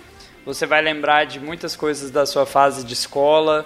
Provavelmente você teve um professor que você vai identificar com essa figura do Koro Sensei. É um dos melhores animes que eu assisti no ano de 2018, sem dúvidas. é, um- é o professor duro de matar. E pra quem tá querendo saber, é, são duas temporadas curtinhas aí, uma de 22 episódios, outra de 25 episódios. Então, cara, são 47 episódios totais, tem mais 5 ovas. Assistam para quando a gente for falar desse anime no episódio futuro, você vai estar completamente por dentro de, do que a gente vai comentar. A pauta tá pronta, só falta gravar o Dalton aí, esse comuna safado e ter um tempo pra gente gravar aí. e só pra gente dar um, um pequeno uma palhinha aqui do plot, né? Como a gente falou, tem essa classe E, classe 3E do colégio Kun, Kunujigaoka. Eu duvido, eu, eu peço dos meus colegas se quiserem falar rápido esse nome, porque é foda. E cara, como o nome do, do, do, do anime já diz, né? Assassination Classroom, ou seja, aula de assassinato. Então, e essa criatura, né, o Kuro Sensei, até a gente descobrir realmente o que aconteceu, vamos chamar aqui de criatura, ele tem uma, ele consegue ter uma velocidade de Mach 20, ou seja, 20 vezes a velocidade do som. E ele, ele tem uma aparência de polvo, né? Tem tentáculos e tal. Tentáculos. E começou o hentai. Ele é bem caricato, cara, mas é muito legal. E o, o plot, né, a abertura do anime, o primeiro episódio fala que essa criatura foi responsável por destruir 70% da lua. E assim a lua sempre ficou numa, numa forma de lua crescente. E tá anunciado, de- tá lá escrito na abertura. Ele vai, anu- anunciou que vai destruir o mundo em um ano. Então o plot é que é, essas crianças foram escolhidas pelo governo para poder matar né, o Koro Sensei, essa criatura. Por isso que é aula de assassinato. E tem aulas especi específicas para isso, de como fazer lá um. não, é um mata-leão, mas só que tem o nome do MMA que é submissão. Tem aula de, de batalha em floresta, tem aula de. Sabe, várias aulas de, com temática. Tem a aula mesmo, física, matemática é, japonesa, essas coisas. Mas tem a, a- uma parte só sobre assassinato, que é bastante interessante. Várias crianças têm, tendo, é, aprendendo técnicas de assassinato, tem todo um submundo lá de assassinos, de sabe, pessoas que realmente trabalham com isso, é bastante interessante e tem um, um final muito legal, cara. É, vamos deixar pra falar disso no episódio que a gente dar os spoilers, né, do episódio mesmo que a gente for fazer do aqui no Oblocast. Ô, Gustavo, tu chegou a assistir, né? Sim, sim. Dá uma, um, comen- quer comentar alguma coisa sobre? Cara, Sem dar muito spoiler? eu, ah, eu vou falar do começo. Porque eu até assisti no trabalho o começo. Eu tava trabalhando lá e botei, ah, vou assistir um negócio aqui, né? A gente pode assistir coisas trabalhando. Então a gente foi fazer trabalhos manuais assim, botei pra assistir com um colega e a gente ficou cativado com a história. Assim. O começo, ele te joga a, o universo, tipo, ó, é isso aqui, a turma é essa aqui e o professor é esse e matem ele. Daí, Só isso. É simples, né? é, é bem simples, não, é só matar ele, beleza? E, e é muito legal que ele não é um professor ruim, né? Ele não é um Não, vilão. Com certeza. Então, isso já dá uma, uma introdução muito boa pra história. O que é engraçado, tem ele gosta muito de viajar pelo mundo, né? Isso não é spoiler, isso é coisa besta do anime. Ele gosta muito de viajar pelo mundo e pra onde ele vai, tem os países querendo matar, né? E tem vezes que ele volta pra escola, tá com um míssil que ele segurou pelo braço e veio trazendo como filho dele. É daí pra pior, hein? Bem, Eu particularmente gosto da obra. Acho uma obra com uma pegada diferente da Jump. Então, tudo que não tenha treinamento das montanhas, nas montanhas e jornada do herói é bem-vindo pra mim. Já viu tanto isso. Da Jump, né? Sim, sim, com certeza. A, a Jump é como se fosse a Marvel, né? Ela- A Marvel tem a formulinha dos filmes e a Jump É, tem a formulinha dos mangás, né? Jump Bible. É É. Jump. É tipo o Boku no Hero Academia aí, tem a formulinha básica, né? Aquela formulinha do Naruto. É, é Jump Bible misturado com. Vamos pegar o hype dos filmes da Marvel e fazer algo de anime com super-heróis. Sim, sim, com certeza.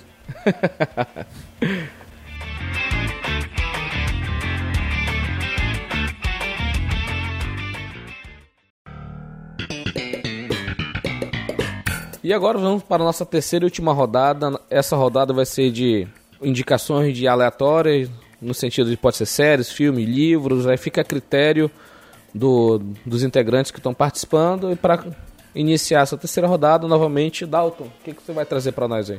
Cara, pra fechar as indicações e trazer coisas obscuras, mas ao mesmo tempo fodásticas, eu vou trazer uma série e não se assustem, ela é antiga, mas é muito foda, que é Seinfeld. É, pouca gente conhece a série Seinfeld hoje em dia, né? Obviamente a série já é uma série bem antiga. Ela começou em 89 e foi gravada aí até 98. Porém, é uma das melhores sitcoms, uma das melhores comédias que já fizeram, cara. Você pega simplesmente um dos maiores humoristas de comédia stand-up, né? Dos Estados Unidos e faz uma série contando um pouco da vida do cara, de certa forma, e dos seus vizinhos, dos seus amigos próximos. É sensacional. E não se preocupem, não existe ela dublada, não tem aquele risco de você ouvir tipo a voz do Sheldon em português e ser aquela coisa bizarra que passa às vezes aí na Warner. Cara, eu nunca assisti, nunca assisti Seinfeld. Já, já ouvi muitas indicações sobre essa série. O Dalton não é o primeiro a indicar essa série. Eu vou colocar aqui no radar pra assistir.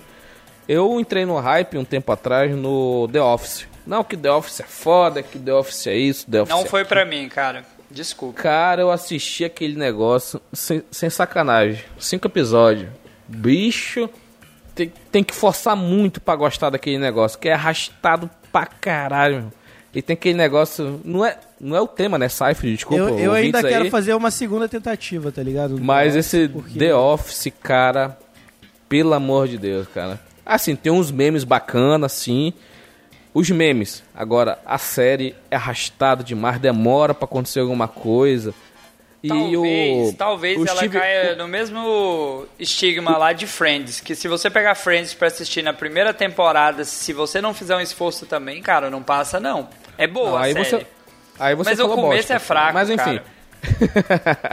não, mas assim, o The Office é porque o Steve Carell, ele é engraçado, mas não é tanto, entendeu? Sabe? Tem que carregar, então, né? sei lá, pra mim o The Office, sabe, ele é muito forçado um pouco às vezes pra querer ser engraçado, porque o Steve Carell é esse, é esse estilo dele, entendeu? Mas o Seinfeld entrou na minha lista. Pra complementar aí, se você é fã lá do, do Nerd Office e sempre viu um quadro de um cara bonitão atrás e você não sabia a origem daquele quadro, aquele lá, o Kramer, que é um dos personagens assim que são principais dentro da série do Seinfeld, que mostra o Seinfeld junto com o, o George, que é um amigo dele que é muito lascado na vida, Elaine, que é uma uma pessoa que trabalha num emprego ruim, mas ela não sabe como sair dele, e mostra o maluco do Kramer, que, cara, ele, é, ele não precisa falar. Você assiste algumas cenas assim que ele não fala nada, mas só dele estar ali, ele consegue ser engraçado. E o Seinfeld ele consegue encaixar umas piadas excelentes na série, cara. É uma das séries assim antigas, com aquela qualidade às vezes que você assiste zoada, mas são nove temporadas e não tem uma temporada que seja ruim, cara. Tá, só uma dúvida aí, com relação ao Seinfeld. E a qualidade de sonora? Como é que é, bicho? Porque já que é de 89, são 30 anos, papai, aí, né? Então, é- às vezes tem certas séries antigas que a- o áudio que é sofrível, entendeu? Como é sitcom, tem aquelas risadinhas de fundo, tem aquelas, aqueles barulhinhos de gagzinho, mas passa, cara, passa. Não tem aquele áudio zoado, zoado demais, mas obviamente não vai ser uma obra-prima, né, musical, porque ela é antiga. Então, beleza. Ouvintes, anotem aí na sua lista Seinfeld, indicação do Dalton.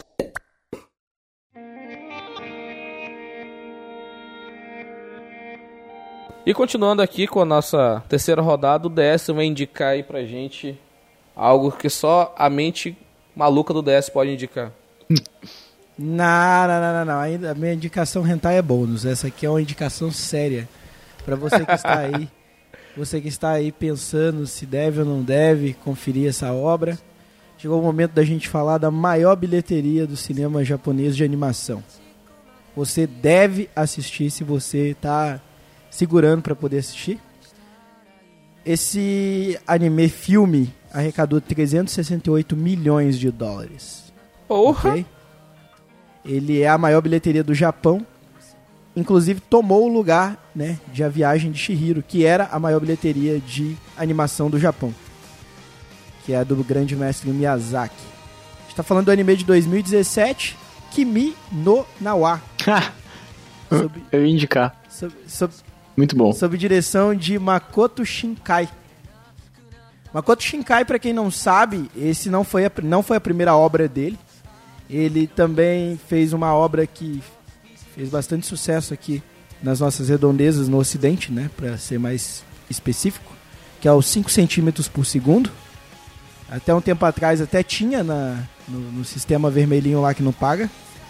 Ahn, e tipo, Cara, essa obra, 5 centímetros por segundo, é super triste, super profunda. E Kimi no Nawa não seria diferente. Vai contar a história da Mitsuha, que é a filha do- de um prefeito de uma cidade pequenininha que quer ir tentar a sorte em Tóquio. Né? Tipo o nosso amigo aí, que vai sair de Manaus para São Paulo. Sonho. E a gente vai ter o Taki, que trabalha num restaurante em Tóquio e deseja aí largar o emprego dele, né, basicamente. Os dois eles vão se conhecer, mas não vai ser um, um jeito de se conhecer normal. Os caras vão, o, o cara e a mina vão se conectar pelos sonhos. Exato.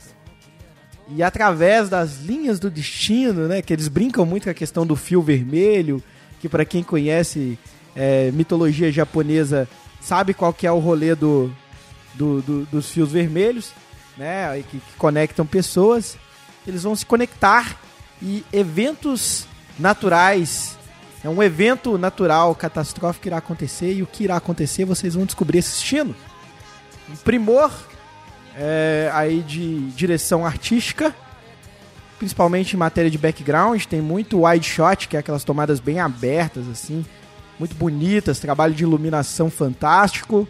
Makoto Shinkai, segundo God, Makoto Shinkai é o que o Miyazaki queria que o filho dele fosse pra ele morrer em paz. Mas o Goro Miyazaki é meia boca perto do Makoto Shinkai. Então, o próximo deus da animação no Japão, eu voto para Makoto Shinkai. Goro Miyazaki não pegou. Esperma do pai não foi tão forte assim. Caraca. Tá aí, um- uma animação. Assim, animações japonesas não é muito meio forte. Então, tenta, tendo essa indicação de um cara que realmente conhece, que tá falando, então dá vontade de assistir. O Gustavo falou que ele indica esse. E aí, Gustavo, Eu vai ia, querer cara. fazer outra indicação ou vai, ou vai continuar? Vai ser uma indicação dupla aí, sua e do DS? Não, eu, eu só apoio muito. Eu vou tentar buscar alguma outra coisa pra não deixar não deixar desamparado aí. Mas, cara, Se quiser, posso pegar um hentai. aí, ó. cara, eu assisti esse filme com indicação de um amigo meu já, que assiste animes também. E eu assisti com a minha namorada, que não assiste nada. Nada de japonês. Nada, nada, nada. Nem One Piece, cara? Tu não Cara, conseguiu, eu, não? eu tô tentando. Vai dar ainda. Mostra o anime do Sagara pra ela, cara. O anime do Sagara não masca pra converter novos Vai otakus. ter que ser. Vai na fé. Assiste junto. E, meu, esse filme é muito bom. É, é realmente muito bom. Tem. Eu, eu chorei. Isso é verdade. Que esse filme. É muito bom. Eu também fiquei, eu fiquei bem mal também com essa porra. Cara, ele é muito. E é muito fofo. E a trilha, cara? Cara, que trilha, cara. Nossa. E trilha. É essa- muito boa a trilha. Eu vi a orquestra, a sinfônica de Sinfônica de Tóquio tocando a trilha, cara. Que coisa absurda. Cara, é muito bom. Pô, tá aí.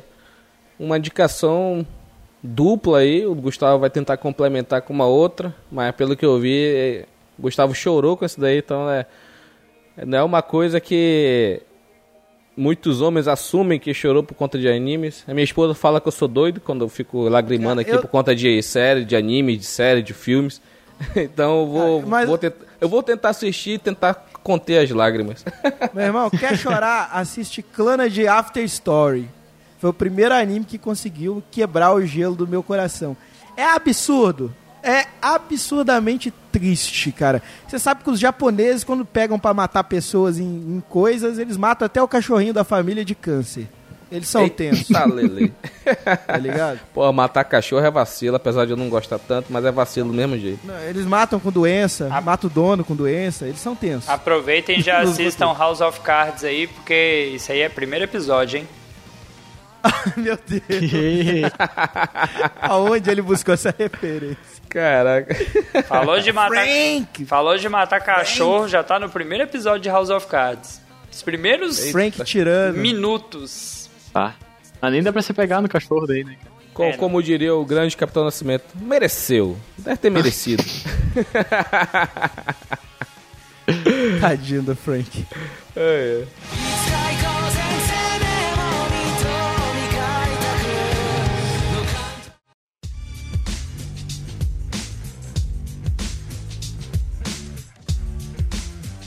E continuando aqui a nossa terceira rodada, Gustavo, o que, que você tem de novo, já que o DS indicou o Kimi no Nawa que você ia indicar também? Tá, então, cara, eu vou pular pro humor aí. Coisas que tu pode assistir sem compromisso. Eu gostei muito e é uma série bem idiota, com humor bem idiota, que é Brooklyn Nine-Nine. Não sei se vocês já assistiram.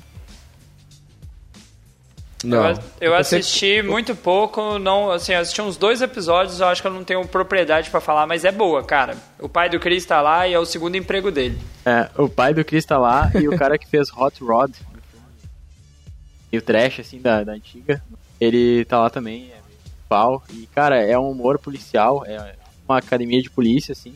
E é humor, cara. O personagem principal é um idiota. Aí tem um.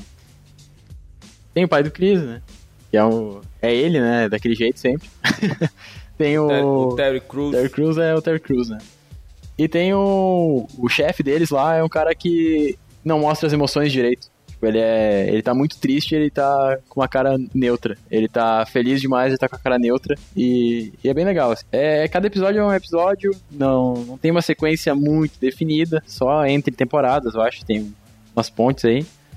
Mas Episódico. É, cara, é, é aquela coisa que tu pode. Ah, eu quero rir um pouco aí, vou assistir um e pode ser assim. Cara, quando tu falou que era só um humor, assim, só pra rir, só sem compromisso, pensei que tu ia chegar com o tio da Rafman. Esse aí deixa pro segundo episódio de indicações. Ah, esse eu gostei também.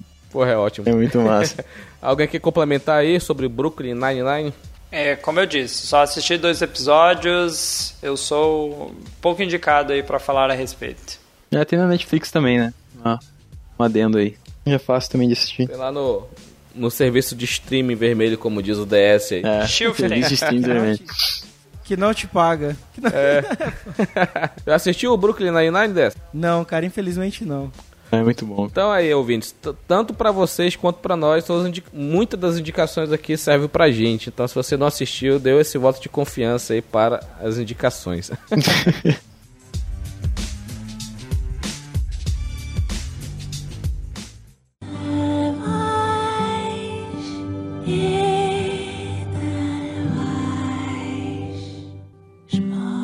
E pra finalizar aqui essa terceira e última rodada, teremos um bônus exclusivo do DS aí. E a minha indicação é uma série lá do Amazonas Premium, que é o The Man in the High Castle. Cara, essa série ela tem três temporadas, cada uma com 10 episódios, e ela conta uma história de um passado distópico onde os, os nazistas venceram a Segunda Guerra, foram eles que bombardearam Washington, não os Estados Unidos que bombardeou o Japão, né? Foi a Alemanha que bombardeou Washington. E com isso eles venceram a guerra, a Segunda Guerra Mundial. Cara, é uma série muito bem produzida mesmo, digna, assim, sabe, de megas produções, cara. E assim, os efeitos lá de de CG, né, pra demonstrar que são os nazistas e tal, maravilhoso. Como é que é o Assim, negócio? Não é que o nazismo é bom, tô falando que a animação, o CG, Eita, eita. Esses eleitores de um certo político não queriam falar não, Se hein? fosse, se fosse o meu editor de áudio, Não, não, Bruno, tu sabe, tava né? Montada a festa já, tá ligado? A festa já tava montada. Bruno, Tá deixa montado, essa né? daí que eu pago um extra, hein? Mas enfim, cara, é muito interessante. O mundo tá dividido, né, entre o grande império japonês e o grande Reich nazista, né? E os Estados Unidos, ele tá dividido em dois. A costa oeste tá é dos japoneses, tem uma zona neutra, no- praticamente no meio do país, e o lado da costa leste, né, e a parte central dos Estados Unidos mais para a costa leste, é completamente é o grande naz- nazista, né? E, e é muito interessante ver como seria, né, esse passado distópico, né? Se caso a história fosse isso, se caso o Hitler não tivesse invadido a Rússia e tivesse concluído a invasão à Inglaterra, esse teoricamente seria o nosso presente, entendeu? Quando eles citam lá ah, que a Argentina é- é- faz parte do Reich nazista, o Brasil é neutro e mas eles querem conquistar, entendeu? É, é, é bem interessante ver isso e tem alguns nomes que são históricos que aparecem, né? O Himmler aparece, o, o, o próprio Adolfo, né? O próprio Adolfo aparece. Já ele já velho, já essa série se passa, no, acho que é no final de- da década de 50, início de 60, então é o Adolfo já tá, tá já tá ficando velho, caduco já. Aparece o Heydrich, então tem muitos nomes que tá nos livros de história aí que o Dalton é formado e aparece lá e tem grandes discursos. Cara, é, é uma série muito bem ambientada. A gente vê o drama dos japoneses em não ter a tecnologia dos alemães, que eles estão a, a, um, a um passo de serem conquistados pelos alemães.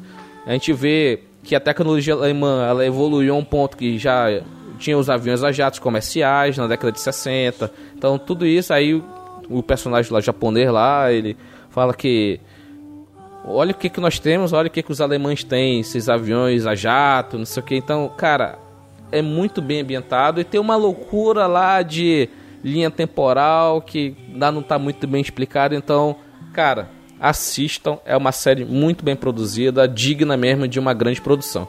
Excelente, excelente. Eu assisti o primeiro episódio. Primeiro episódio eu vi ele no final de semana passado. Que eu É tinha muito assistido, eu tinha assistido o Sniper americana e eu falei, vou assistir alguma coisa pra relaxar. Porra! pra relaxar. Olha o relaxamento do cara. Ah, não, outro dia eu falei, eu falei isso pra um amigo outro dia, ele falou, você é um, um otaquinho militar de bosta mesmo. Aí eu tô assim, por quê? Falei, você escuta o Joko, Joko é um, só contextualizando, o Joko é um podcaster é, que tem lá nos Estados Unidos, que é um, um ex-Navy SEAL. SEAL, pra quem não sabe, é os, é os a, a tropa de elite da marinha norte-americana. É equivalente a um mergulhador de combate. É o maluco que chega primeiro na praia antes da invasão, pra trocar tiro e ver se tá tudo beleza pra tropa desembarcar. O, o Joko, ele tem um podcast e daí tipo ele ele tem várias publicações de livros contando histórias sobre guerras, já deu consultorias em, em filmes e e ele tipo, eu gosto de escutar o podcast dele pra dormir. Caraca.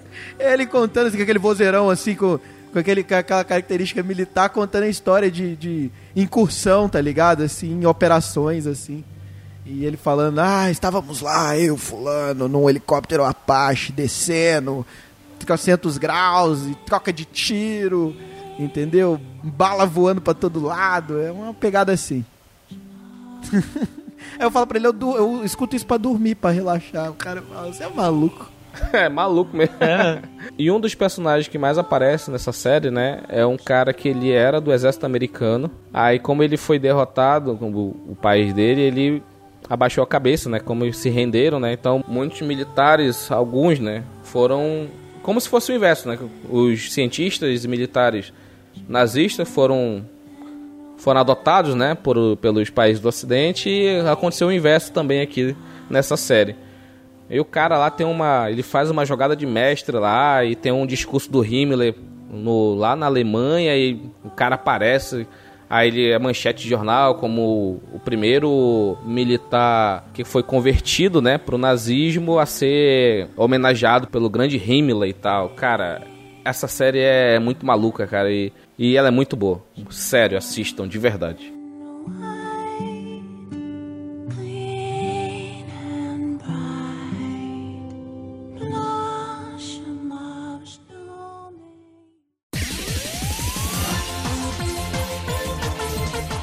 E pra finalizar esse episódio, a gente vai ter aqui uma rodada bônus que o nosso convidado DS vai trazer aqui pra gente. DS, qual é essa rodada bônus aí? Pois é, depois do- de diversos pedidos aqui dos, dos participantes, né, dos, dos anfitriões da casa, é, eu vou dar uma super indicação de hentai. Não vai ser uma indicação qualquer, vai ser uma indicação nível DS. E vocês sabem que indicação nível DS tem equipe, eu falo da equipe técnica, da produção, da animação, das sombras, dos efeitos, dos volumes. Né? É por isso que a gente tem todo esse reconhecimento. Não é só mais um maluco falando de hentai. Mas eu vou recomendar hoje o meu meu hentai predileto. Meu hentai predileto é o Eroge HQ no Gemo Gararararara. Um daqueles nomes gigantescos que eles vão colocar aí no post pra vocês. Eu acho. Talvez, ninguém sabe. É. Mas você procurando Eroge H Mo Game, você já vai resolver seu problema. Só não joguem no Google Imagens com o Safe Search desligado perto da sua mãe. Ser problemático explicar. Mas olha, antes de eu entrar na história, eu tenho certeza que todos vocês já fizeram isso. Aqui presente. Pô, character design é caprichado, hein? Ô, Vocês viram o nível do character design? estou com o Google Imagens aberto aqui, estou anal- analisando cada imagem aqui. Análise não é aquele crítica desenho, aí. não é aqueles personagens, aqueles personagens mal desenhados, não é. Eu costumo dizer que o estúdio que, fe- que faz esse anime é a Madhouse do mundo dos hentai. Os caras têm uma qualidade absurda. O nome do estúdio é Collaboration Works. Eles têm animes como Baka no Imoto, Imoto Paradise, Tropical alguma coisa, que eu esqueci agora o nome. Tem, tem vários, vários animes muito bons. Resort, Resort Boen também, muito bom. E, cara, a história basicamente é de um cara chamado Tomoya, que vive sozinho e ele trabalha numa loja de conveniência, tá ligado? Mas o rolê dele mesmo é erogue. O cara gosta de erogue. Só que ele não sabe desenhar, ele não escreve, não compõe, não sabe muito sobre o negócio, tá ligado? Mas ele é um consumidor do erogue. Erogue, pra quem não sabe, é o jogo de putaria japonês. Simulador de romance com putaria. Resumindo. Mas o sonho dele é conseguir um emprego no estúdio de erogue. Certo? Então um dia a sorte dele vai mudar. Ele vê um anúncio de um estúdio de erogue falando que queria uma ajudinha. E daí ele vai lá ver qual é que é. Ele vai conhecer a presidente da empresa. Ele consegue um emprego como administrador do site da empresa. Olha só, como Ó, dá teve, volta. teve um emprego bom, né? E aí ele fica muito feliz, né, com esse emprego dele. Só que ele descobre que a, o- a, a empresa, né, a Flower, tá no caminho errado. Que esse primeiro grande título dela foi um fracasso que ela lançou. E ele descobre por que, que o título foi um fracasso. Pela falta de experiência sexual das meninas que trabalham nessa empresa. Estão entendendo? ele- Já pegaram e o gancho, né? E ele foi, Olha só. e ele foi olha só, e ele foi incumbido de passar o treinamento. né? Exato, ele vai começar a, a- Porque pensa assim, ele vai na minazinha que é ilustradora, a minazinha que é ilustradora reclama que ela está sem referências da anatomia masculina. Ô, inocência. Quem, quem desenha sabe do que eu tô, do que eu tô falando. Eu fiz design e a gente tem uma, uma matéria lá que chama Desenho com modelo vivo. Sim, é aquele estereótipo do teatro fechado com um homem ou uma mulher peladão e você desenhando. Eu já, eu já participei dessa porra. Não pelado, mas desenhando. É. Então, tipo assim, Literalmente a piada você pinta com o meu pinto funciona lá, então. exato. E daí, a, pro- a professora reclamava da minha inabilidade de desenhar figuras masculinas. Ela falava, você tem que chegar mais perto pra desenhar direito. Por que, que o da mulher tá bem desenhado? Eu falei, "Não, porque não tem problema em chegar muito perto, né, professora? Ela chegava no homem que eu desenhava pelado e falava, tá faltando detalhes. Eu, aham, eu não consigo enxergar dessa distância, professor. Tá certo. Ai, mas falando sério, falando sério. Aí, cara, o Tomoya vai virar esse pseudo consultor e consultar as meninas. Se é que vocês me entendem. Sim, Então vai sim. ter várias festinhas, várias consultorias e... Pô, tem uma historinha legalzinha, tem umas personagens bonitinhas, porque o que interessa no hentai é ter uma história minimamente decente e com personagens que são muito bem desenhados, porque senão não tem graça, né? Ver aquela porra daquele peito quadrado, aquele negócio que não... É. Pois é, e agora, vocês aprenderam como falar de um hentai sem falar putaria. Eu falei do hentai inteiro e não falei uma putaria sequer. O hentai não é bom. 8 bits, né, pô, pra ser quadrado, né? Exato. E cara, Então, assim- só, só pra deixar registrado aqui, esse bônus foi um presente do United Cash, não teve nenhum pedido do Oblocast, então é o Oblocast é completamente isento dessa Ó o indicação. isentão aí, ó. Ó o isentão aí, Olha o galera. isentão, ó, ó. E só pra deixar claro, eu não sou o dono da página Os Isentões, tá? Só admita, só admita que fica bonito, fica mais bonito. É um bom hentai. É um bom, é bom. Eu vi aqui as fotos aqui, a gente fez uma análise anatômica e a gente constatou que o desenhista ele tem uma boa mão, vamos dizer assim. Exatamente, no My Anime List o rate desse anime, né, só pra deixar bem claro que pra vocês é um 7.6, concorrendo com animes normais. É que é bem difícil É, mesmo. bem difícil. Pra um hentai, isso é uma nota gigante. É, porque a história geralmente é mínima e não tem muita coisa, entendeu? É só. Esse pelo menos tem comédia, boas personagens, então, tipo, é erótico, mas é uma característica do, do estúdio. Né? E é uma visual novel, né? Se vocês quiserem procurar aí na locadora do Paulo Coelho, vocês encontram pra jogar com patch em inglês. Eu já joguei, Tá aí. já zerei. Aí- Joguinho familiar, convida aí mamãe, titia, vovó pra jogar, vai ser lindo. Dependendo da escolha que você fizer, vai dar muito bom. Vai por mim.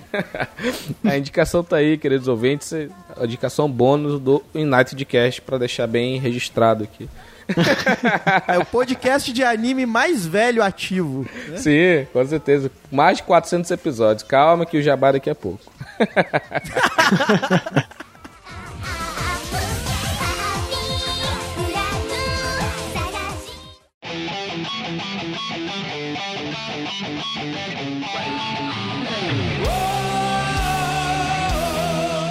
Então foi isso, pessoal. Esse foi o nosso episódio de indicações. A gente falou aqui, deixa eu ver aqui na nossa reloginho aqui, por quase duas horas somente sobre indicações. Três rodadas de indicações aqui, duas de animes, uma de coisas aleatórias. E tivemos uma rodada bônus trazida de exclusividade diretamente lá do United Cast, o nosso amigo DS. E Dalton, fala um pouco das nossas redes sociais e do Spotify. Galera, aquele recadinho de todo episódio. Se você ainda não conhece as nossas redes sociais, procure lá no Twitter o arroba.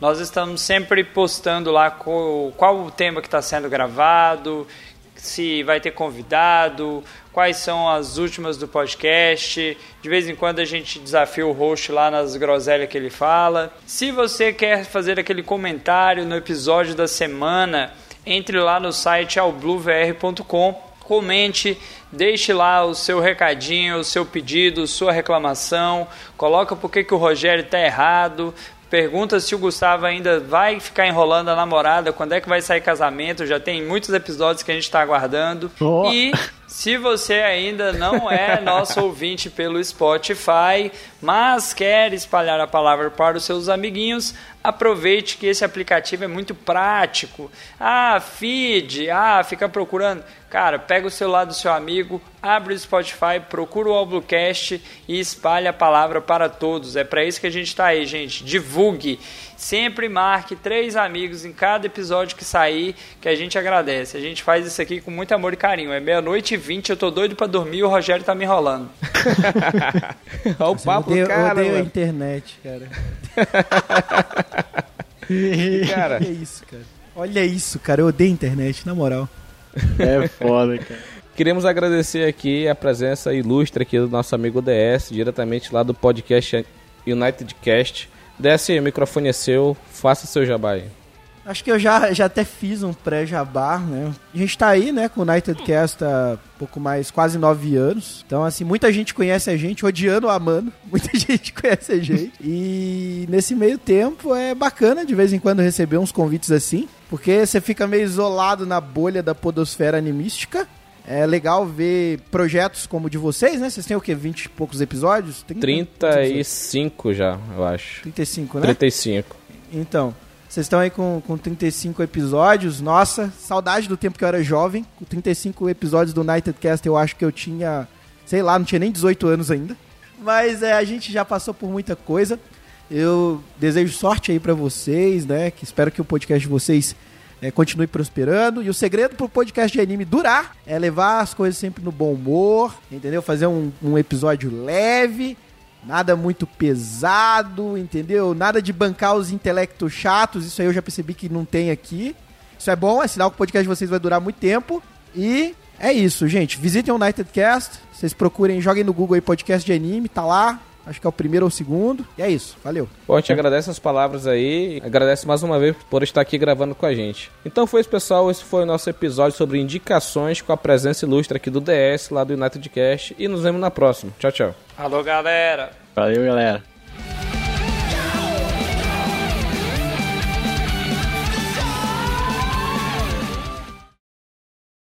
Mas o Seinfeld entrou na minha lista, o DS vai complementar aí.